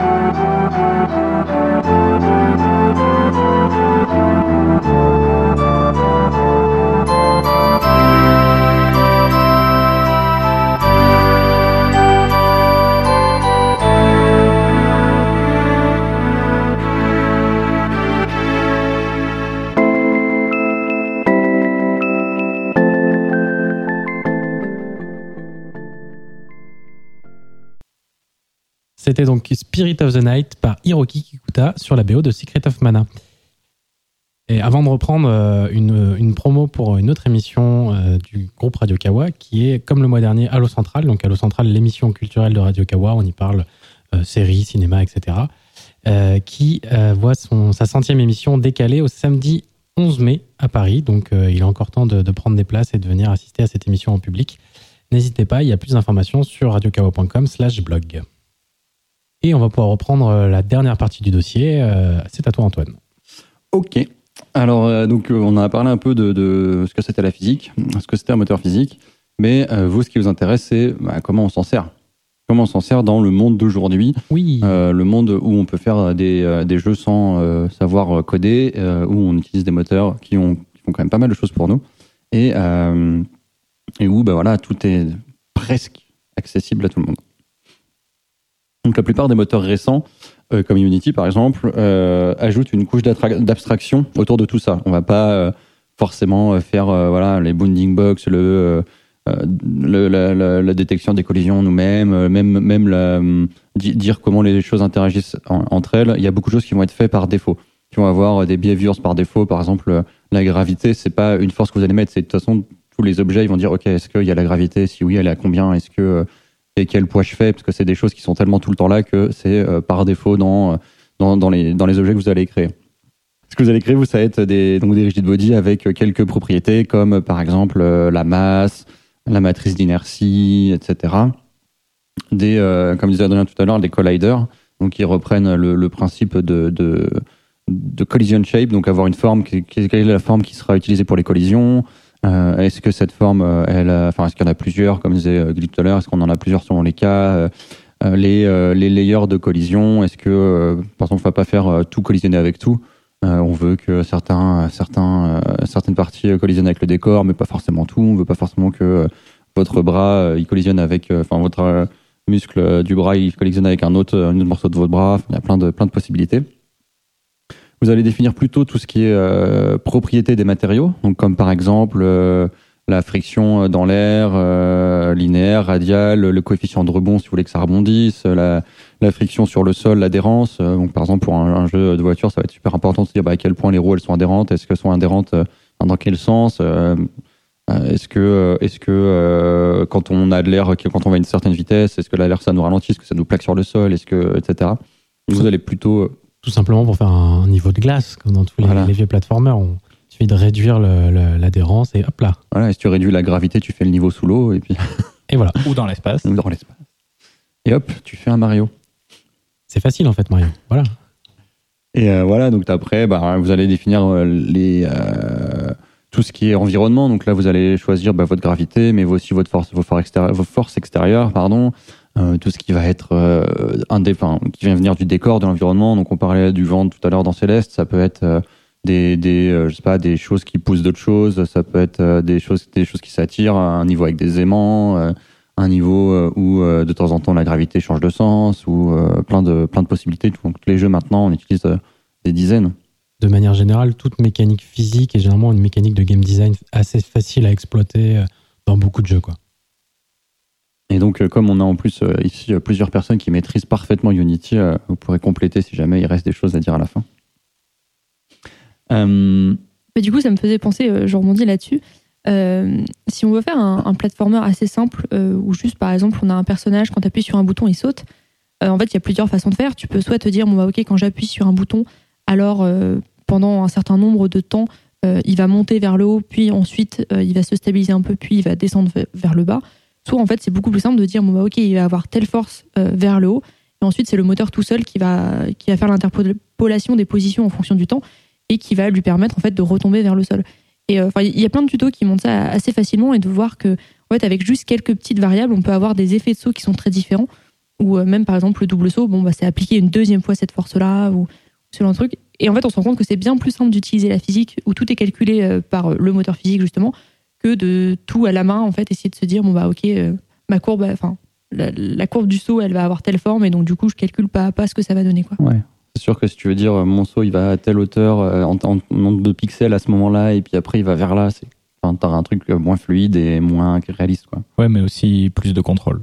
C'est-à-dire, si tu veux un truc vraiment précis en termes de gameplay, si tu, typiquement, ça peut être enfin, les jeux de versus fighting ou des trucs comme ça, où en fait, tu vas pas forcément avoir beaucoup de physique et tu préfères que ça soit des animations avec, qui soient placées par des gens qui font du gameplay. Et si tu dis, OK, alors le, le low kick machin, il faut qu'il, tu vois, il faut qu'il strafe de temps et ainsi de suite, bah, tu peux le régler à la main et comme ça, tout, tout ton équilibrage en dépend. Donc, si jamais, euh, si jamais t'es obligé de changer une force, comme tu dis, pour un saut, et qu'en fait ça a d'autres impacts parce que ah oui mais du coup euh, qu'est-ce qui se passe s'il y a quelqu'un qui est au-dessus de toi? Ah ben ça réagit plus pareil et ça fait une espèce de, de, de truc infernal à, à régler et donc euh, c'est tu abandonnes du contrôle pour avoir un truc euh, plus souvent plus facile à faire avec des comportements émergents plus sympas avec tout un tas d'avantages mais par contre t'as pas de contrôle euh, t'as moins de contrôle précis quoi C'est un peu comme, euh, bah, tout le temps des, trade-offs. Tu dis est-ce que je veux aller par là ou par là? Il n'y a pas une seule solution qui marche. Il n'y a pas la meilleure solution pour, chaque domaine. C'est le rendu, la physique, le son, la musique. Il y a toujours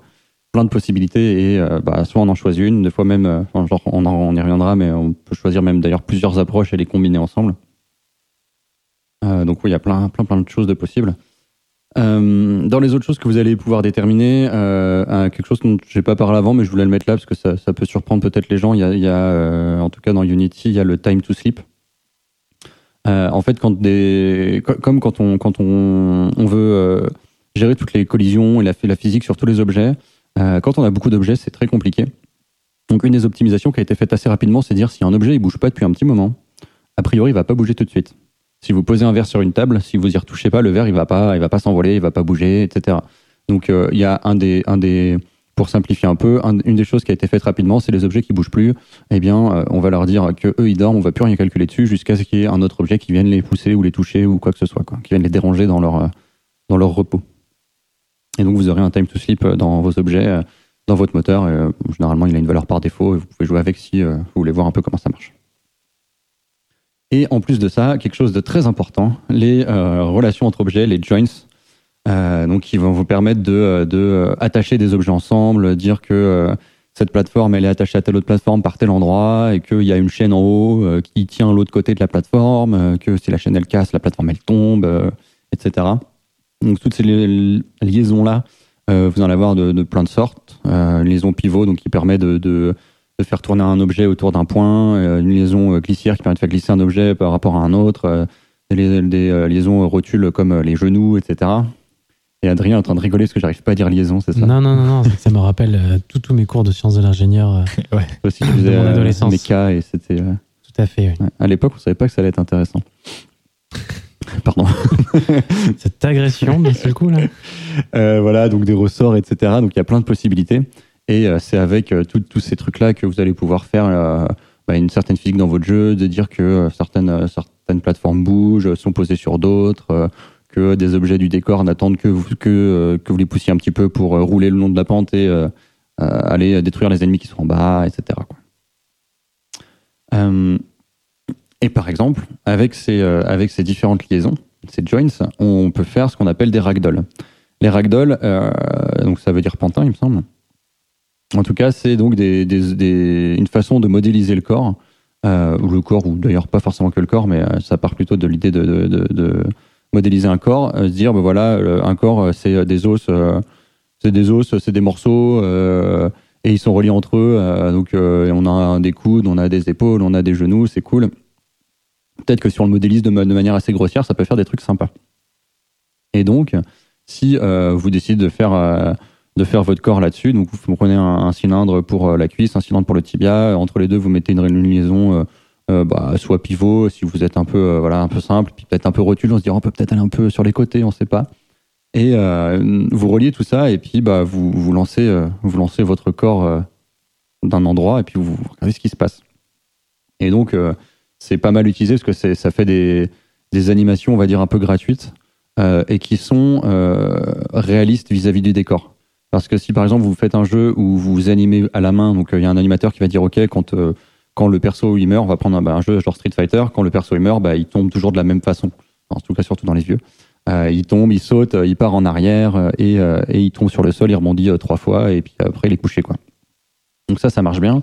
Mais si vous êtes dans un jeu en 3D avec euh, des décors, enfin avec des décors un peu euh, avec des, des, des, des trous, des collines, des caisses, euh, je sais pas, des murs, etc. Des escaliers. Des- escaliers, par exemple, euh, bah, vous voulez peut-être que euh, quand le, le perso il meurt, bah, il tombe pas euh, genre allongé à l'horizontale dans votre escalier parce que c'est pas du tout crédible.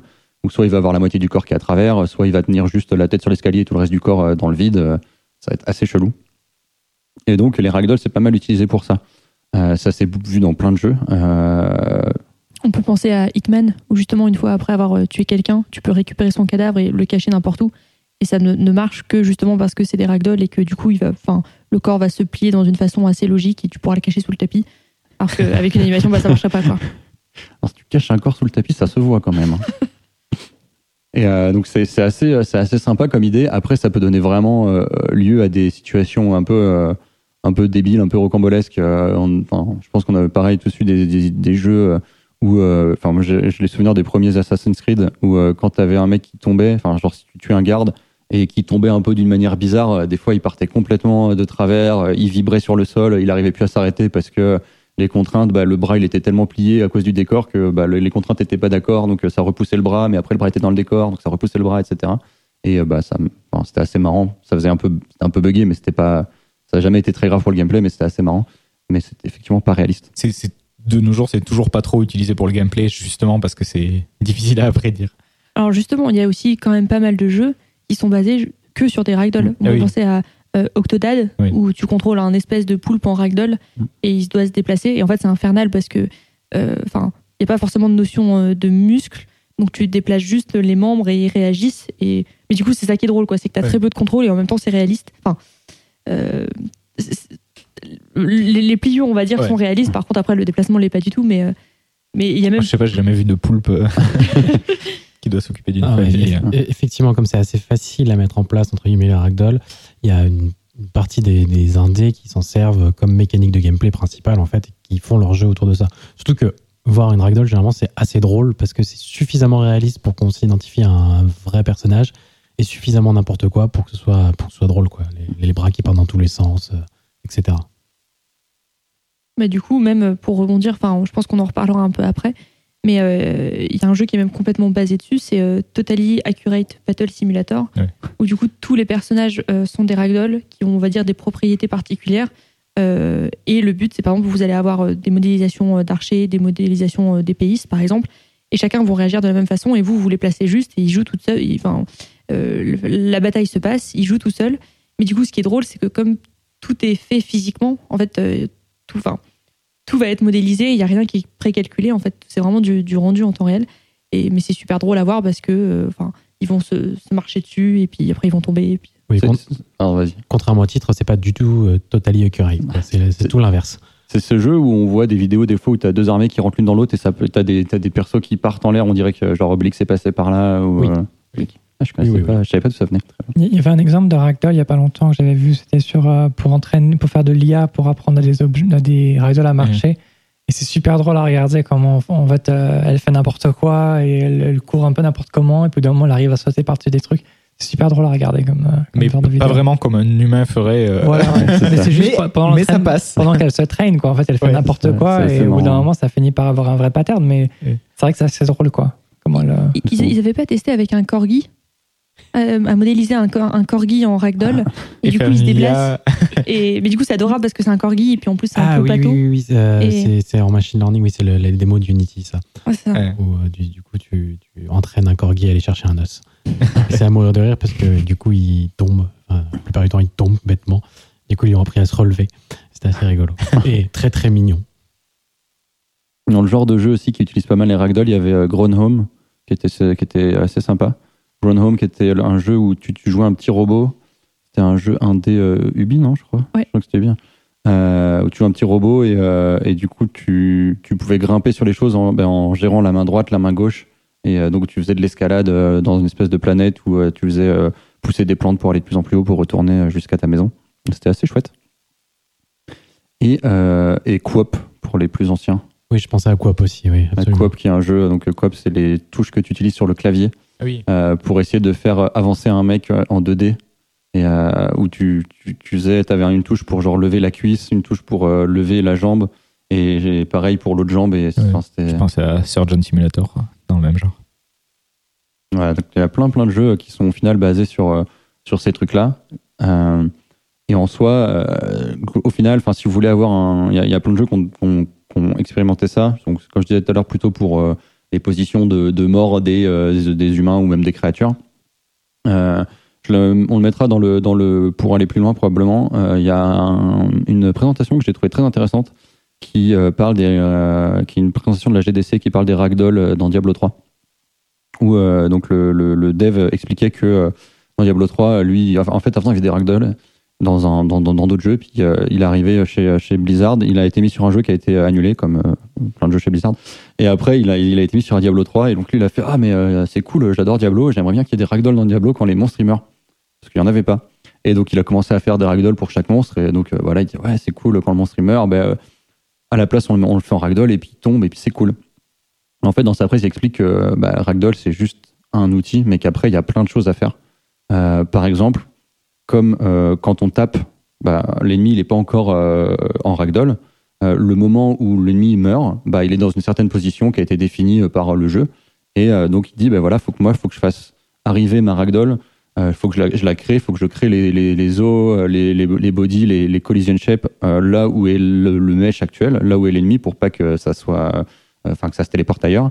Et des fois, bah, l'ennemi, vu qu'il a été décidé qu'il bougeait vers l'arrière quand il prenait un coup, bah, peut-être que la tête elle est déjà bah, derrière le mur parce qu'il n'y avait pas de physique à ce moment-là. Il disait, bah, voilà, au début j'ai écrit une ragdoll, l'ennemi il a la tête derrière le mur, donc bah, la tête elle reste bloquée euh, dans, le rocher, Euh, l'ennemi il, vibre euh, avec la tête dans le rocher, enfin c'est marrant mais c'est pas crédible du tout.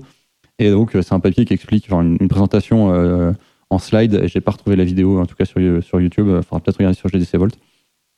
Et, euh, et donc voilà, il explique tous les, problèmes que ça peut, que ça peut amener, qu'est-ce que...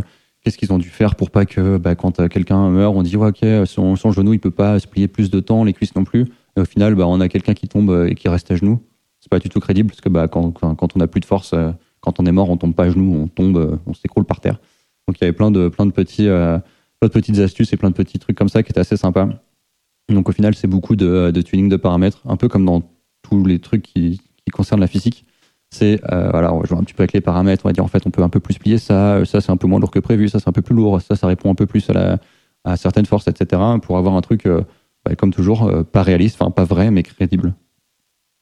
Euh, donc n'hésitez pas à, surtout tester, euh, à bouger un peu tous les paramètres. C'est comme ça qu'on tombe sur des, concepts un peu rigolos parfois, comme on en a parlé plusieurs déjà. Et donc euh, voilà, allez-y. Ça, je pense que ce qui est important pour quand on justement on, tweak un peu la physique dans les, jeux, c'est d'avoir un moyen de le faire en real time pour pas avoir à relancer tout le temps parce que dans les cas où il y a un setup à faire, s'il faut euh, relancer le jeu, ça prend 20 secondes, 30 secondes à chaque fois pour changer juste un paramètre et se rendre compte que c'est pas le bon. Donc en général, euh, nous ce qu'on utilise c'est euh, Edit and Continue euh, sur Visual Studio quand on peut l'utiliser. Donc on met un breakpoint, on change le code et puis euh, on continue. Ou alors d'avoir un petit, une petite UI de, de configuration. Euh, ça, ça sauve la vie, quoi. Parce que sinon, c'est galère à gérer, quoi. Effectivement, si tu as 50 paramètres à faire varier et qu'à chaque fois tu dois te retaper euh, Voilà. 5 minutes, euh, pas ouf. Ouais, il y a des. Il y a des libres pour faire des petites UI de config, genre IMGUI qui marche bien. Un copain à moi qui fait ça. oui, Omar. c'est- Oui. je l'avais contacté aussi. Ah ouais C'est comme ça d'ailleurs que j'ai trouvé ton profil. Ah d'accord, ok. Euh, voilà, donc c'est tout euh, pour euh, ce dossier. Est-ce qu'il y a des gens autour de la table euh, ont des choses à rajouter Peut-être? Je trouve que ce qui est intéressant, c'est que, c'est que enfin, dans beaucoup de ce que tu as parlé, on le voit dans vraiment plein de jeux sans vraiment penser que c'est de la physique. Enfin, par exemple, les collisions. Euh, je pensais pas que, enfin, quand tu as préparé le sujet, je pensais pas que tu allais parler de ça parce que pour moi, ça paraissait vraiment une évidence. Et en fait, bah non, c'est vraiment de la physique en fait. Et on, ça devient complètement transparent parce qu'on a l'habitude que quand un personnage se déplace, bah, il rentre pas dans le sol. Alors que bah, ça n'a rien. du- Enfin, si, c'est complètement naturel pour le coup. Euh, mais Ça se fait pas pas tout seul. mais voilà, ça se fait pas tout seul et euh, enfin, du coup, c'est intéressant de voir que voilà, il y a plein de choses qui sont enfin, complètement gérées par la physique euh, et d'autres qui, enfin, par exemple pour les ragdoll, on se rend compte qu'il y, a- il y a eu un peu plus de, enfin, on conçoit beaucoup plus que c'est de la physique que juste des collisions, par exemple. C'est clair. On s'en rend compte avec tous les god modes qu'il y avait dans les vieux jeux où on passait à travers les murs, on volait, etc. C'était juste bah, le moteur physique qui est désactivé et on déplace juste une caméra. Quoi. Euh, du coup, c'est fini pour le dossier. On va pouvoir passer à l'interview de l'invité. Euh, Jade? Ok, j'ai plein de questions, euh, comme, euh, comme je t'avais prévenu. Euh, tout d'abord, pour préparer un peu, euh, un, un peu le sujet, du coup, je suis allée voir un, un peu ce que je pouvais trouver sur toi sur Internet et j'ai vu que tu étais pilote. Ouais. Du coup, qu'est-ce que tu pilotes? Quel genre d'avion? Quel genre d'appareil, en fait, en général? Bah, des petits avions, en fait, des petits avions privés d'aviation générale. Donc là, pour l'instant, en général, je pilote plus souvent des avions train classiques. Donc là, en ce moment, j'ai un, ça s'appelle un Citabria euh, en français 7GCAA, 7GCAA. Euh, donc c'est un, avion un peu d'acrobatie euh, pour euh, qui va pas très vite, mais qui est, fun à piloter. Et puis j'ai commencé en France en, en 2000, euh, ouais, dans les années 2000, après mon bac. Et j'avais, en fait, j'ai payé ça avec des, scénarios que je vendais pour Microsoft Flight Simulator. et euh, donc ouais, c'est T'as commencé tôt. hein. ouais, Et Ouais. l'avion et, le, et les simulateurs. Quoi. voilà ouais. Mais, mais du coup, tu parles d'acrobatie, enfin, tu. J'en ai fait un Des petit peu, ouais, mais, ouais, des- alors, ouais, mais c'est pas forcément le truc qui m'intéresse le plus. Moi, c'est plus aller me poser sur des petits terrains en herbe euh, ou sur des trucs comme ça. C'est plus sympa à faire, quoi. L'acrobatie, c'est pas, c'est pas forcément mon truc, quoi. Ok, bah, c'est déjà méga cool. Euh, du coup, j'avais une autre question. Tu as, un petit peu répondu tout à l'heure, mais euh, comment en fait vous faites pour récupérer les infos nécessaires à la modélisation euh, justement des, des appareils que vous avez dans votre application? Tu as parlé que donc des fois vous pouvez demander directement au constructeur, des fois vous devez deviner un petit peu. Ouais, Euh. donc c'est un peu un mix de tout, en fait. C'est. Parce qu'il y a des trucs, des fois qu'on peut pas piloter nous-mêmes. Donc, euh, on peut pas dire Airbus, est-ce que je peux avoir un 350 pour euh, le piloter? Est-ce que pas 147 Est-ce que je peux? C'est pas forcément euh, faisable, quoi. Donc, en général, ce qu'on fait pour commencer, c'est que on a le modeler qui nous fait le modèle 3D. Et après, ben, ça, c'est ma partie à moi. Donc, c'est quand le modeler a fini, moi, je commence à faire ces trucs-là. Donc j'essaie de trouver à peu près, on essaie de demander si on peut des manuels de vol euh, à des pilotes qui peuvent nous en passer des petits extraits quand, de trucs qu'on a besoin. Ça c'est des fois compliqué parce qu'ils peuvent être un peu embêtés par leur, leur direction. Alors, tranquillement sous le manteau, puis tu me le rends demain par contre. Voilà, euh, donc soit, soit des petites photos comme ça volées, euh, ou alors, euh, mais ça c'est, en général ils aiment pas trop. Donc en fait ce qu'on fait souvent c'est qu'on a on a un petit questionnaire avec une, cinquantaine de questions. On dit euh, bah, par exemple euh, au sol quand l'avion est à max maximal pour le décollage et qu'il est planté au sol, quelle force il faut, enfin quelle puissance de moteur il faut pour qu'il commence à rouler. Ça c'est un bon indicateur de la de la, force par défaut que je dois mettre, la friction par défaut que je dois mettre sur les roues, en fait. Euh, ensuite, il y a par exemple euh, en croisière, à, à 10 minutes après le décollage, avec tant de, tant de fuel, tant de passagers, à tel poids par exemple, euh, avec telle, telle température, quelle est l'attitude que l'avion va avoir, donc le, pitch, et quelle est la puissance des moteurs. Donc ça, en fonction d'après de la, pression de, l'air et l'altitude, on peut réussir à avoir des, bonnes valeurs. Pas mal de choses comme ça un peu à trouver.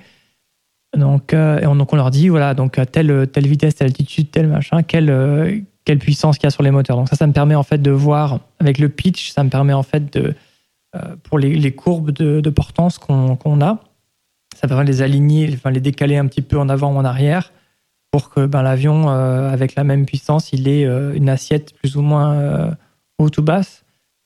Et ça permet aussi en fait de voir la partie chaotique qui est le drag, donc la traînée, Euh, parce que ça c'est super dur à calculer tant qu'on n'a pas de simulation de, de- des molécules d'air euh, et, la, vraiment la simulation précise de, chacun des, flux sur chacune des portions du train, des, moteurs, de- des antennes. On peut pas vraiment avoir la vraie, la vraie traînée. Euh, donc après, vérifiez bien que la- la- l'attitude, le pitch est toujours le même, que la puissance est toujours ce qu'il faut. Donc il y a plein de petits paramètres à ajuster. Et après, quand, bah, quand on est en approche finale, bah, pareil, euh, donc avec 40 degrés de volet par exemple, est-ce que la puissance est toujours la bonne, toujours la bonne? Donc est-ce que, par exemple, le manuel dit qu'il faut 50% de 1.1, faut qu'il y ait 50% de 1.1, ou à peu près. Euh, faut que quand le train est sorti, ce soit la bonne traînée qui soit ajoutée. Donc ça fait. Puis en général, quand je modifie un truc, ça modifie d'autres trucs. Donc si par exemple, euh, je me rends compte qu'il y a un petit souci euh, à l'atterrissage, que le pitch est pas bon, faut pas trop que je modifie la, courbe, euh, la courbe de lift, de courbe de portance, parce que sinon ça va casser quand je quand j'ai fait les modifications à 30 000 pieds et que ça allait bien, ça n'ira plus. Donc il y a plein de petits paramètres comme ça à regarder pour que tout se colle bien et tout est un peu interrelié. C'est un peu voilà, c'est un peu. En général, quand on en renvoie ce questionnaire, il y a toutes ces informations là et quand j'ai ça, en général, je peux arriver à avoir un truc assez précis. Ok, c'est rigolo parce qu'on a vraiment l'impression que c'est du euh, rétro-engineering. De, Voilà, ouais. tu, tu d'imaginer quelles sont les forces, enfin, que- quels sont les poids qui sont en jeu Ouais. Euh, en ayant les effets, en, en Voilà. analysant juste les effets. Quoi. Je me sers coup- beaucoup de YouTube pour Ouais. ça, en fait. Ouais. Ouais, bah oui, parce qu'en fait, quand tu te poses avec un avion, euh, quand tu essaies de voir un peu, bah, est-ce que là, tu mets dans une approche normale, Et tu le regardes se poser, tu regardes dans la vidéo YouTube, est-ce que ça ressemble à ça quoi? Est-ce que ça fait réaliste? Est-ce que le bounce qu'il y a, il est, il est comme dans le vrai? Est-ce qu'au final, euh, quand euh, il laisse le manche tomber, est-ce que le nez tombe doucement ou est-ce qu'il slame vraiment contre le sol? Donc il y a pas mal de trucs comme ça. Et donc les vidéos YouTube m'aident beaucoup pour ça. Quoi. Et c'est marrant parce que ouais, je le souligne, mais ouais. Euh, donc il y a d'un côté des courbes qui sont des trucs pour les trucs qui sont pas simulés et un mélange euh, et à côté de ça des trucs qui sont simulés, le poids, ainsi de suite. Ouais. Mais par exemple, et du coup c'est c'est- bah, c'est souvent ça la physique. Ça revient sur l'idée des compromis et des trucs qu'on peut pas faire à cause du temps réel. Parce qu'évidemment, idéalement, bah, on pourrait simuler toute la portance Ouais. et tout, mais dans ce cas-là, ça tournerait jamais. On a un concurrent qui justement dit qu'il fait tout basé sur euh, des flots laminaires, tout ouais. ça. Et en fait, quand on se rend compte, quand on regarde les gens qui font les avions, on tombe sur des, des, des gens qui posent des questions. Comment je fais ça? Ça marche pas, ça marche pas. Donc, ouais, tu rajoutes une aile ici, tu rajoutes ci, ça. Qu'en final, c'est toujours derrière euh, Ouais, voilà. un petit peu hacké. Euh, et j'avais d'ailleurs, euh, petite- pour une petite anecdote, j'avais été interviewé pour Microsoft à l'époque, en 2009. euh, et j'étais tombé en fait face au gars qui faisait la physique. Et il m'avait, euh, il m'avait un peu grillé en me disant Ouais, euh, ton truc, c'est pas génial, nanana. Et puis euh, il me dit Mais de toute façon, comment t'as appris à faire la physique? Bah, Wikipédia et Google, quoi. il me dit Mais t'as pas des livres Donc il me montre son, son grand plat, son grand, euh, sa grande étagère avec plein de livres de physique. Je fais Bah non, parce qu'en général, c'est que des formules et les formules, ça me dit rien. Donc euh, ouais, c'était marrant parce qu'au final, il m'a posé des questions et, euh, et ouais, enfin, dans mon modèle, moi, ça marche. J'ai l'impression que donc, vous avez vachement hacké vos trucs et euh, parce qu'en fait, ils n'avaient pas, ils ont pas un moteur de rigid body. En fait, ils avaient un truc vraiment. euh, Ouais. parce que ça, c'est quand, quand tout à l'heure, tu parlais des jeux justement de les plus les plus les plus vieux jeux en fait de physique. Euh, ils avaient commencé Microsoft Flight Simulator, enfin le simulateur de Microsoft en euh, 78, 79, un truc comme Ah ça. oui. C'est très très vieux. Ouais. C'était pas encore des, c'était un peu, je pense, très approximé tout. Ouais, Oui. probablement. Jusqu'à ce que Microsoft l'annule, c'était la, la franchise la plus longue euh, Ouais. de, de l'histoire du jeu vidéo. Euh, du coup, alors je vais enchaîner avec euh, deux dernières petites questions. Euh, Est-ce que vous avez déjà pensé à passer votre application en VR Euh, Euh, ouais. en fait, c'est un débat qu'on a eu beaucoup. Donc, il y a plusieurs problèmes. Un, c'est que sur mobile, euh, on n'a pas les performances qu'il faut pour l'instant. Il n'y a pas vraiment les outils qu'il faut.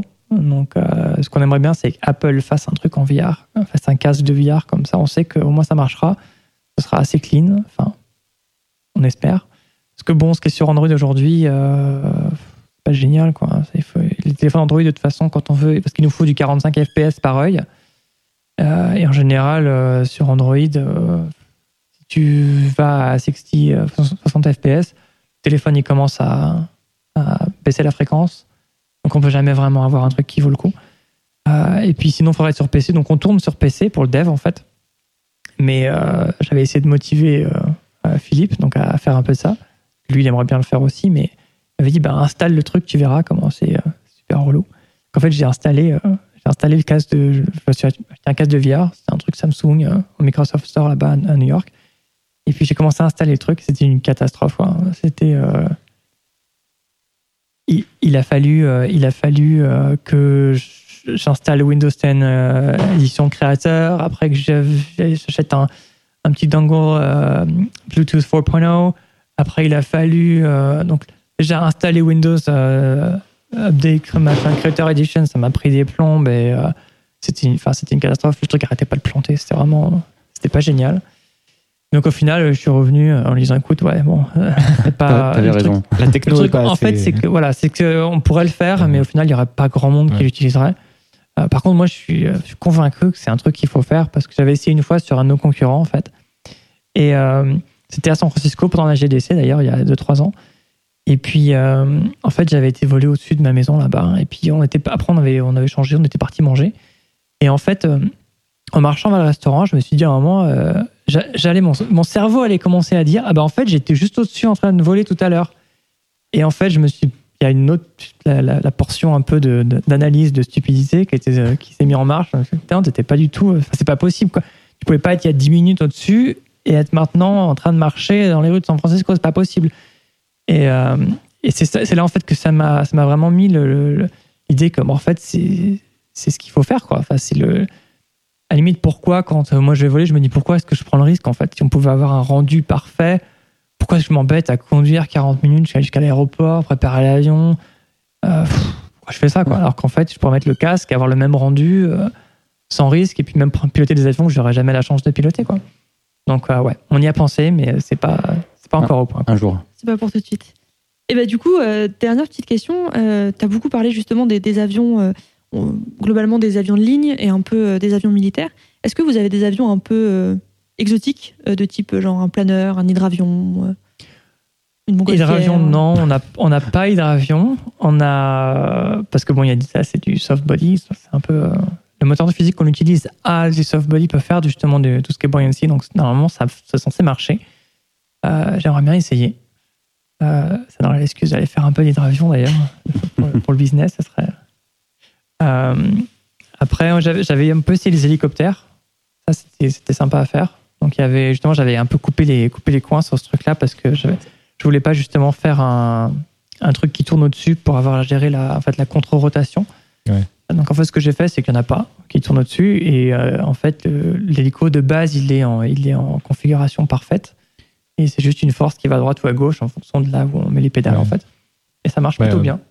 Ok, bah merci pour euh, toutes ces réponses euh, Ouais. justement sur Infinite Flight. C'est pas de souci. Euh, eh bien, merci beaucoup. On va pouvoir passer, à- comme d'habitude, aux questions entre nous euh, sur les jeux avec euh, des moteurs physiques. Alors, première question euh, pour tout le monde. Euh, un souvenir de jeu qui utilise euh, très bien la physique, ou qui a une physique euh, très agréable, qui, qui a suffi à vous marquer? Est-ce que vous avez des petits exemples comme ça?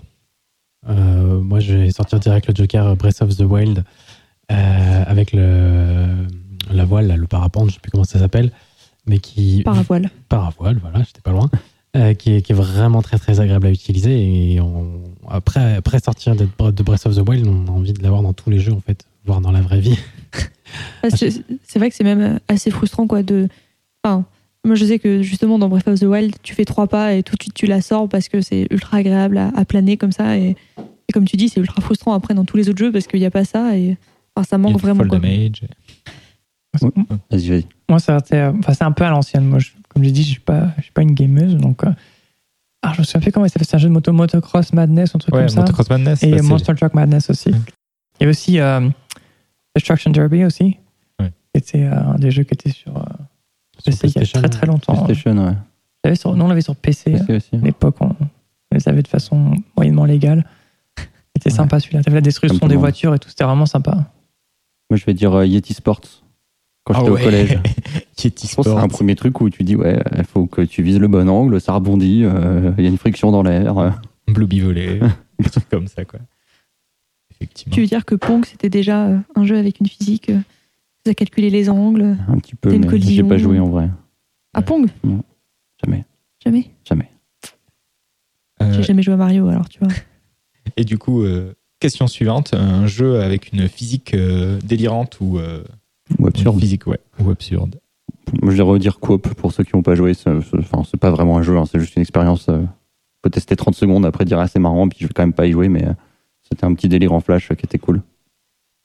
Euh, bah, tous ces jeux avec des ragdoll, euh, on a parlé de Totally Accurate Battle Simulator ou TABS. Pour faire court, euh, dans le même style, il y a Human Fall Flat, je crois. C'est un peu le même principe de ragdoll, de personnage un petit peu tout mou euh, euh, qui essaye de, de se balader dans un décor. C'est assez sympa. Il y a euh, Bessige aussi. Euh, Oui, Besiege. Bessige, ouais. Où euh, en fait tu construis euh, des, euh, Des. Machines de guerre. ouais, des, Des des machines de siège. euh, et c'est assez absurde à voir. Et là, pour le coup, c'est vraiment des rigid body, euh, des joints, enfin, il y a vraiment tout. ça. Ouais, contrepoids, on a déjà parlé euh, de, de Octodad, effectivement. Et, euh, et de Surgeon Simulator dans le même genre. Effectivement, ouais. Euh, du coup, question suivante des jeux avec des gros échecs, des gros fails dans la physique. Moi, ce que Ouais. je pense, c'est, enfin, c'est, c'est des gros fails que, j'ai- que des gros fails que j'ai encore aujourd'hui. C'est les jeux où tu te bloques, des jeux où tu te bloques dans le décor. Ah ouais. Et, et en fait, même, enfin, je, je- je joue un, un triple A en ce moment qui est très bien. Et de temps en temps, tu te bloques quand même dans le décor. Mm. Et, et je trouve ça, euh, je trouve ça fou que ça arrive encore quoi. C'est quoi le nom? Dis le nom. Assassin's Creed Odyssey. Ah, Mais il est très bien. Mais, Mais, dans euh, les crottes, dit- des fois, tu te bloques dans la pierre. C'est- pas un triple A, mais c'est. Factory, il y a pareil, quoi. Tu vois, euh, la semaine dernière, je me suis bloqué dans un décor et c'est vrai que tu te dis, bon, euh, ça y est, peut-être que maintenant on peut arriver à trouvé des moyens de. Bah non, c'est compliqué la physique. et- moi, j'en Euh. ai pas. Je... Ah ouais, moi j'ai. Je trouve que les, les, donc les Elder Scrolls sont quand même euh, vraiment. euh, Ils sont connus pour être un peu pétés, Ouais, quoi. voilà, c'est ça. C'est-à-dire, euh, c'est des très bons jeux, hein, mais la physique, euh, et il y a des vidéos hilarantes de gens qui sont tués par des pommes de terre parce qu'ils ont, euh, ils mettent le pied sur une pomme de terre et la physique part complètement en, en cacahuète et du coup tu te retrouves avec une pomme de terre projetée, je sais pas, à une vitesse proche de celle de la lumière, j'imagine, et qui évidemment euh, tue le joueur alors qu'il a juste mis son pied dans un bol de patates. Il y a trop de contraintes. c'est ça, trop de contraintes et, et c'est assez marrant, mais du coup, c'est un peu frustrant. Parce que, en vrai, quand tu vois la vidéo, ça te marre parce que t'as pas fait les 10 minutes avant, ou t'avais oublié de sauvegarder, ou je sais pas quoi. Et, et du coup, euh, c'est marrant quand tu vois la vidéo, mais quand ça t'arrive en vrai, en fait, c'est pas Ouais, cool. Quand tu te dis, je suis mort à cause d'une patate. Ouais, voilà, c'est ça. Ou pour 10 vidéos marrantes, euh, je pense qu'il y en a euh, 100 euh, où en fait c'était juste pas terrible et frustrant. Et c'est vrai que c'est un peu dommage, surtout pour des gros jeux comme ça. Mais en même temps, c'est vrai que c'est des jeux où c'est difficile de tout maîtriser, donc euh, ça part souvent un peu. Et oui, je parlais euh, tout à l'heure aussi de la reproductibilité dans Kerbal Space Program. Et, euh, et c'est vrai que le fait que bah, tu fais deux, même deux décollages avec les mêmes réglages, exactement la même fusée, ainsi de suite, la physique est pas reproductible et du coup, bah, t'as pas les mêmes trucs. Donc il y a des fois où tu sais, tu fais une fusée qui est très très borderline, qui est pas très stable. Et tu l'as, en fait, tu l'as fait décoller dix fois parce que tu sais qu'une fois sur dix, ça va marcher. Et, euh, et c'est pas terrible comme gameplay, tu vois. Parce qu'en la- fait, la tu dis- RNG, quoi. Ouais, enfin, c'est pas de la RNG, mais c'est juste les approximations physiques. Parfois, ça, ça part en oscillation et t'exploses euh, quand tu passes max Q. Et sinon, bah, sinon ça passe et t'arrives à décoller. Et après, ta fusée, comme de toute façon, tu sors de l'atmosphère, il y a beaucoup moins de contraintes et puis c'est bon, quoi. Et, euh, et c'est le genre de truc qui, moi, je trouve effectivement un peu frustrant. Et tu te dis, ah, c'est dommage quand même. Enfin, ça entache un peu le gameplay, quoi. Surtout que KSP, tu peux quand même y passer des heures. Euh, Ouais, voilà. et- à faire le truc. À vivre veux. avec, et je pense que la plupart des gens l'acceptent bien. Mais en vrai, euh, avec le recul, tu te dis, oh ah là là, ils auraient pas pu, euh, je sais pas, faire quelque chose, quoi. Enfin, c'est un peu frustrant. Et après, je sais que c'est très compliqué et qu'il y a plein d'autres contraintes, euh, machin. Mais c'est vrai qu'un studio AAA qui ferait un KSP ou avec des gros moyens, il pourrait y avoir des trucs plus sympas. Donc, question suivante, si personne n'a rien d'autre à ajouter pour les gros fails. Euh, des jeux qui ont perdu du fun euh, pour ajouter du réalisme. Est-ce que vous avez des Hmm. idées de jeux comme ça? Alors moi, je ne vais peut-être pas euh, ci- citer le nom, mais euh, disons que j'ai- légèrement travaillé sur un jeu où tu as, des véhicules et euh, les véhicules, je crois, sont modélisés assez réalistes, mais en fait, c'est vraiment un calvaire à conduire parce que bah, ça, ça, ça rend pas bien. Quoi. Et en fait, on est habitué à beaucoup de jeux où les voitures ont un comportement assez arcade, où, où du coup, il y a pas force. Enfin, il y a un peu d'inertie, mais ça se contrôle très bien. Et euh, je pense que quand tu vas être un peu trop réaliste, bah, Ouais, tu bah, perds un peu de, de cette, euh, du côté agréable en fait euh, à conduire dans les jeux. Quoi. mais tu le disais tout à l'heure pour les hélicos. je pense Ouais. que les hélicos, c'est un truc qui est très très compliqué à conduire dans la vraie vie. Si tu fais un truc réaliste, c'est juste bah, compliqué, quoi. Et à côté de ça, du coup, un jeu vidéo au mieux un truc arcade, quoi. Parce que sinon. Je me rappelle d'un jeu comme ça, c'était un, tru- un truc euh, Viper Racing, un truc comme ça. Il y avait un, un truc avec des Dodge Viper Ah, Peut-être. qui était le conduite pareil, c'était insupportable quoi. Quand tu étais en. Je crois que c'est- je sais même pas s'il y avait plusieurs modes, mais la voiture elle, elle se mettait à glisser dans tous les sens. C'était insupportable. C'était c'était devenu pas fun quoi. Euh, 17 sur 20 sur jeuxvideo.com. Jeuxvideo.com n'est pas d'accord. C'était sympa, mais c'est juste qu'il fallait. euh, voilà quoi. C'était compliqué quoi. à la piloter la voiture. Moi, je pensais à, au Friendly Fire. C'est pas tout à fait dans le même genre, mais c'est vrai que bah, dans les jeux vidéo de shoot, c'est un truc qui est pas réaliste. Le fait que tu puisses tirer à travers tes alliés, ça marche pas comme ça dans la vraie vie. Faut, ne vous y amusez pas. Euh, mais, euh, mais, le, mais du coup, effectivement, bah, c'est un truc où il y a des jeux qui font le parti d'aller vers plus de réalisme, mais du coup, c'est souvent moins fun ou plus compliqué ou ça peut être plus frustrant. Ça peut être, en fait, ça peut être plus fun pour les gens qui cherchent une expérience expert, mais pour la majorité des gens, ça va juste être euh, frustration et euh, tension entre joueurs d'une même équipe. euh, déjà que c'est difficile de pas avoir trop de tension avec les adversaires. Si en plus tu rajoutes des tensions dans une équipe, c'est la plaie. Et euh, sinon, euh, autre exemple sur KSP, mais sur KSP, il existe un mode qui s'appelle euh, euh, Ré- Réalisme Overall, qui ajoute beaucoup, beaucoup de réalisme au jeu. Et euh, moi, j'aime beaucoup KSP. Euh, c'est un peu too much pour moi, et je pense que pour pas mal de joueurs, c'est waouh, c'est cool, mais il y a un moment où voilà, simple, c'est bien aussi. Est-ce que dans cette catégorie, on mettrait pas Dwarf Fortress qui va aller toujours plus loin?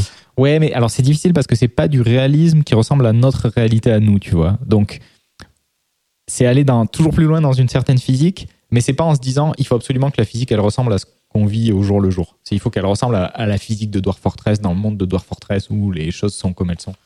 Donc ouais peut-être à, di- à discuter. Très bon défenseur de, de Dwarf Fortress. Ok, bah question suivante. Est-ce que vous avez déjà eu un fou rire devant un jeu vidéo à cause d'un bug physique? Moi, je penserai toujours les ragdoll. euh, Quand ça part en live, ça me fait toujours rire, je pense. Alors que c'est généralement des cadavres. Ça devrait pas être drôle, mais bon, ça me suffit. Moi, c'est, euh, c'était sur Skyrim. Euh, bah, là, je, je l'avais dit en off, la première fois que j'ai tapé sur un géant, où tu rencontres des géants pratiquement au début du jeu, dès que tu sors de la première ville, et tu te dis, bon, ils sont très grands, je suis niveau 3, je suis probablement pas du tout euh, du bon niveau, mais c'est pas grave, je vais essayer de taper dessus. Et en fait, je suppose que la- le moteur physique dit, bah, euh, la force euh, frappée euh, versus ta, con- ta constitution fait la vitesse à laquelle tu pars, probablement. Je suppose qu'ils ont codé quelque chose comme ça, parce que quand le géant te tape dessus, bon, c'est un peu bizarre parce qu'il tape avec la massue du haut vers le bas, et euh, tu décolles à à peu près 200-300 mètres de hauteur. Euh, Tu par peux voir toute la map. C'est ça, donc tu, tu vas super haut, ça dure super longtemps, et après tu tombes, et donc bon, forcément t'es mort. Et ça m'avait beaucoup fait rire. Effectivement. Nous, on a, on a eu un rapport, fait une vidéo sur YouTube qui est tombée du- d'une Infinite Flight où il y avait un, quelqu'un qui avait trouvé une combine pour aller dans l'espace avec un F-22 en fait. Donc, il- ce qu'il a fait, c'est qu'ils étaient montés super haut en palier et ils ont piqué vers le sol à un Mach, je sais plus combien. Vraiment, euh, se cracher dans le sol. Et en fait, euh, il y avait deux options. Soit, soit tu allais vers le, vers le sol, soit tu te faisais rejeter complètement. Et apparemment, tu en as certains qui traversaient le sol, qui se retrouvaient au milieu de la Terre, en fait. et ça se mettait à tourner, et puis d'un coup, ça partait dans l'espace. Super, super haut. Donc, il y a Assistance des- gravitationnelle Voilà, du centre de la Terre. C'était assez drôle comme truc. hein. Donc, ouais. Ah oui, oui. Ouais, moi, je, je me suis souviens de m'être payé mais des fous rires à avoir mal euh, sur Surgeon Simulator. C'est débile, hein, mais c'est si vous y avez pas joué, c'est un jeu où tu tu joues un chirurgien, mais comme tu disais, avec les contrôles comme un peu, euh, enfin, tu vois, des, des contrôles euh, maladroits, quoi. Les- pour moi, c'est ce que je classe dans les awkward games comme euh, Octodad ou des trucs comme ça. Les contrôles sont faits pour être maladroits, mais du coup, c'est ça qui est tellement hilarant. Et quand t'es dans une, une ambulance qui bouge partout et que les organes du patient volent un peu dans toute la pièce et que c'est juste super drôle, quoi. Alors, en général, dans tout ce qui va être speedrun de jeux 3D, il va y avoir des, des bugs physiques qui vont être abusés et c'est souvent assez drôle. Bah, déjà, ils passent à travers les murs généralement, mais euh, ils arrivent toujours à avoir des choses assez rigolotes, des, bugs d'animation, des choses comme ça pendant des cinématiques. C'est souvent assez drôle, surtout dans les, les, les AGDQ, etc. C'est des marathons où ils veulent faire un petit peu de show. Ils en rajoutent et c'est souvent, très très drôle. Ok, et puis euh, dernière question, je crois. Euh, les jeux dans lesquels le fun vient beaucoup de la physique, pour avoir une petite liste pour les gens qui aiment bien ça. Ah bah alors là, je vais prendre tout le monde à contre-pied. Je vais parler de jeux mobiles. Euh, les jeux mobiles, donc surtout dans l'hyper casual, il se trouve que c'est ce que je fais actuellement. Il y a énormément de physique parce qu'il faut arriver à avoir des gameplays très simples et qui parlent à beaucoup de gens. Et la physique, ça plaît aux gens. Donc, euh, donc euh, des balles qui tombent, des balles qui rebondissent, euh, des balles qui poussent des cubes et des sphères et des cylindres, etc. C'est très très à la mode. Ça fonctionne très très bien. Puis qui se remplissent. Des voilà, Happy Glass où effectivement c'est des verres d'eau qui se remplissent. Euh, Swampy, c'était aussi euh, voilà, et euh, ça fonctionne très très bien. Et Même Angry Birds avant. même en grip, effectivement. bah, Angry Birds, euh, ouais, tout simplement. Voilà, et euh, énormément de jeux mobiles sont basés sur de la physique. Euh, comme autre jeu, bah, il y a tous ceux qu'on a déjà cités, KSP, Surgeon Simulator. C'est Incredible Machine qui a différentes itérations euh, assez récentes ou équivalents. euh. Je pensais à hum, Slime Rancher, c'est un jeu où on, on capture des slimes Et on euh, récolte du caca. Voilà, c'est ça. Et euh, le jeu est en soi, enfin, du peu que j'ai vu, pas terrible, mais juste l'interaction avec les slimes, c'est rigolo et c'est suffisant à faire du fun. Quoi. Ah ouais, moi j'ai joué euh, suffisamment. Euh, je le mets dans ma catégorie pas si mal. Très bien. Non, non, mais j'ai pas joué. Du peu que j'ai vu, c'était pas pour moi. Voilà. Ils sont mignons les, les slimes. Ouais, mais je venais de jouer à Stardew Valley juste avant. Et du coup, Ah ouais. j'ai j'ai moins aimé. Mais euh, non, moi sinon, je, dirais- je dirais que j'ai- j'aime bien voir euh, un peu les vidéos sur euh, Totally Accurate Battle Simulator. Où là, c'est vraiment absurde ce qu'ils arrivent à faire, surtout qu'il y a des attaques où, euh, par exemple, ils tirent des ballons remplis d'hélium. Et donc, du coup, si un, genre, une ragdoll se prend le ballon, elle va s'envoler à l'infini. Où ils avaient des armes, où par exemple, il, il y a certaines ragdolls qui ont des miroirs. Et donc, peu importe ce que tu leur renvoies, ils le renvoient à l'identique. Et donc, ça fait vraiment des combinaisons assez stupides. Et c'est assez drôle à voir. Oui, oui. Ouais, c'est dans ce truc-là où ils font des combinaisons, euh, je, je sais pas, genre euh, un, un lancier contre 250 000 poulets ou des trucs comme ça. Oui, ça, sont aussi rigolos Oui, à oui, voir. sorcier lanceur de poulet, ouais. Effectivement. Bon, je crois qu'on a fait un peu, un peu fait le tour des, des questions. Euh, ça fait déjà pas mal de jeux à jouer. Euh, pour aller plus loin, qu'est-ce qu'on peut aller voir? Euh, bah, moi, je mettrai les quelques liens euh, que j'ai trouvé sympas. Donc, euh, le papier sur, enfin, le- l'article web sur euh, la gravité dans Mario. Donc, euh, comment ils ont calculé ça et qu'est-ce que ça fait en vrai et pourquoi c'est pas, pas réaliste. Et, euh, et la présentation sur euh, les ragdoll dans Diablo 3 qui est très cool. Sur ouais, tout ce qui est physique, on n'a pas abordé tout un tas de parties, donc tout ce qui est BSP, Octree, Course Phase dans la physique. Je vous laisse googler ces mots si ça vous intéresse, des points de vue plus techniques sur comment est-ce qu'on comment est-ce qu'on représente l'espace dans un ordinateur pour pouvoir calculer des collisions rapidement, pas que des collisions d'ailleurs. mais- moi, je rajouterais que là, on a parlé que de la physique qu'on voit un peu euh, tous les jours et comment on peut euh, le mettre dans un jeu. Et là, très récemment, on a vu euh, les premières images d'un trou noir. Et donc, on pourrait se dire, bah tiens, est-ce que plus tard dans un jeu, bon, tout, pas maintenant, évidemment, mais est-ce qu'on pourrait pas un jour pou- pouvoir modéliser en fait ce, genre euh, d'astre euh, stellaire et voir ce que ça pourrait donner, quel genre de jeu on pourrait avoir? Pour le moment, je sais pas, mais j'imagine que dans quelques années, on saura peut-être. euh, Ça me fait penser à un petit jeu. euh, en plus, c'est quelqu'un que je connais qui a bossé dessus et euh, qui s'appelle Gravity Ghost. C'est un jeu tout mignon où tu as des petits, petits trucs qui tournent autour de planètes. C'est un espèce de puzzle game pareil, mais que avec des planètes, euh, et de la gravité, des trucs comme ça. Et très sympa. Si vous avez- On va bien y avoir un patch pour Kerbal Space Program avec un, avec un trou noir, non? Oh, moyen. il y en a peut-être Au, déjà. cas où, euh, au cas où tes fusées explosent pas assez. Voilà, exactement.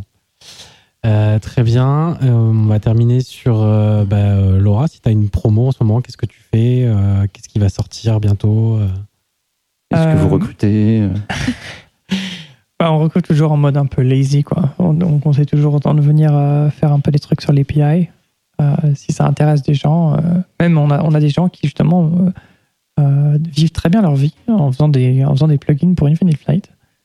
Euh, donc il y a plein d'idées qui sont, euh, qui sont sur notre forum euh, que des gens voudraient implémenter. Donc il y a des compagnies virtuelles, il y a plein, de- plein de trucs comme ça à faire.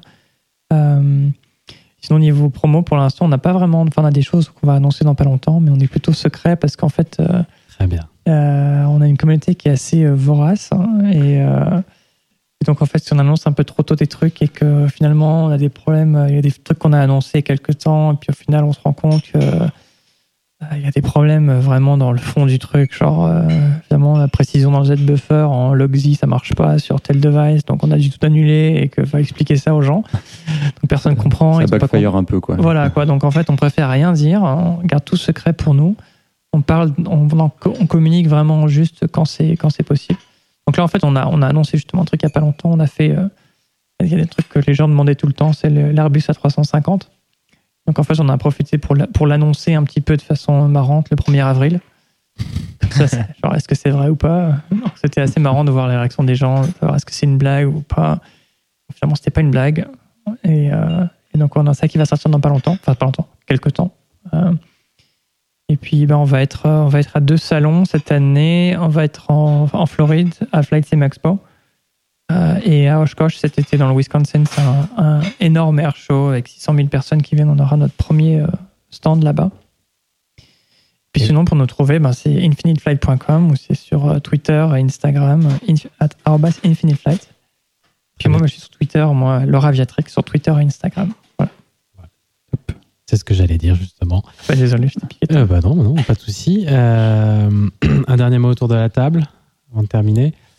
Euh, on va remercier, comme d'habitude, Nadeo qui nous accueille, euh, Radio Kawa euh, qui nous publie, notre invité Laura. Merci beaucoup d'être venue, Merci à vous. surtout d'aussi loin. Euh, avant de se quitter, on va faire une promo pour un autre podcast dédié à la création de jeux vidéo du réseau Radio Kawa qui s'appelle Dev and Retry, donc qui va parler comme nous de création de jeux via le spectre de trois jeunes développeurs qui partagent avec vous leurs expériences, leurs connaissances, euh, leurs conseils pour que vous aussi vous sachiez quoi faire pour faire du jeu vidéo. Euh, ou en tout cas que vous soyez autant paumé qu'eux. C'est pas moi qui le dis, c'est eux bien évidemment. Donc euh, retrouvez Vincent, Marie, Guilain et leurs invités dans Dev and Retry une fois par mois sur Radio Kawa.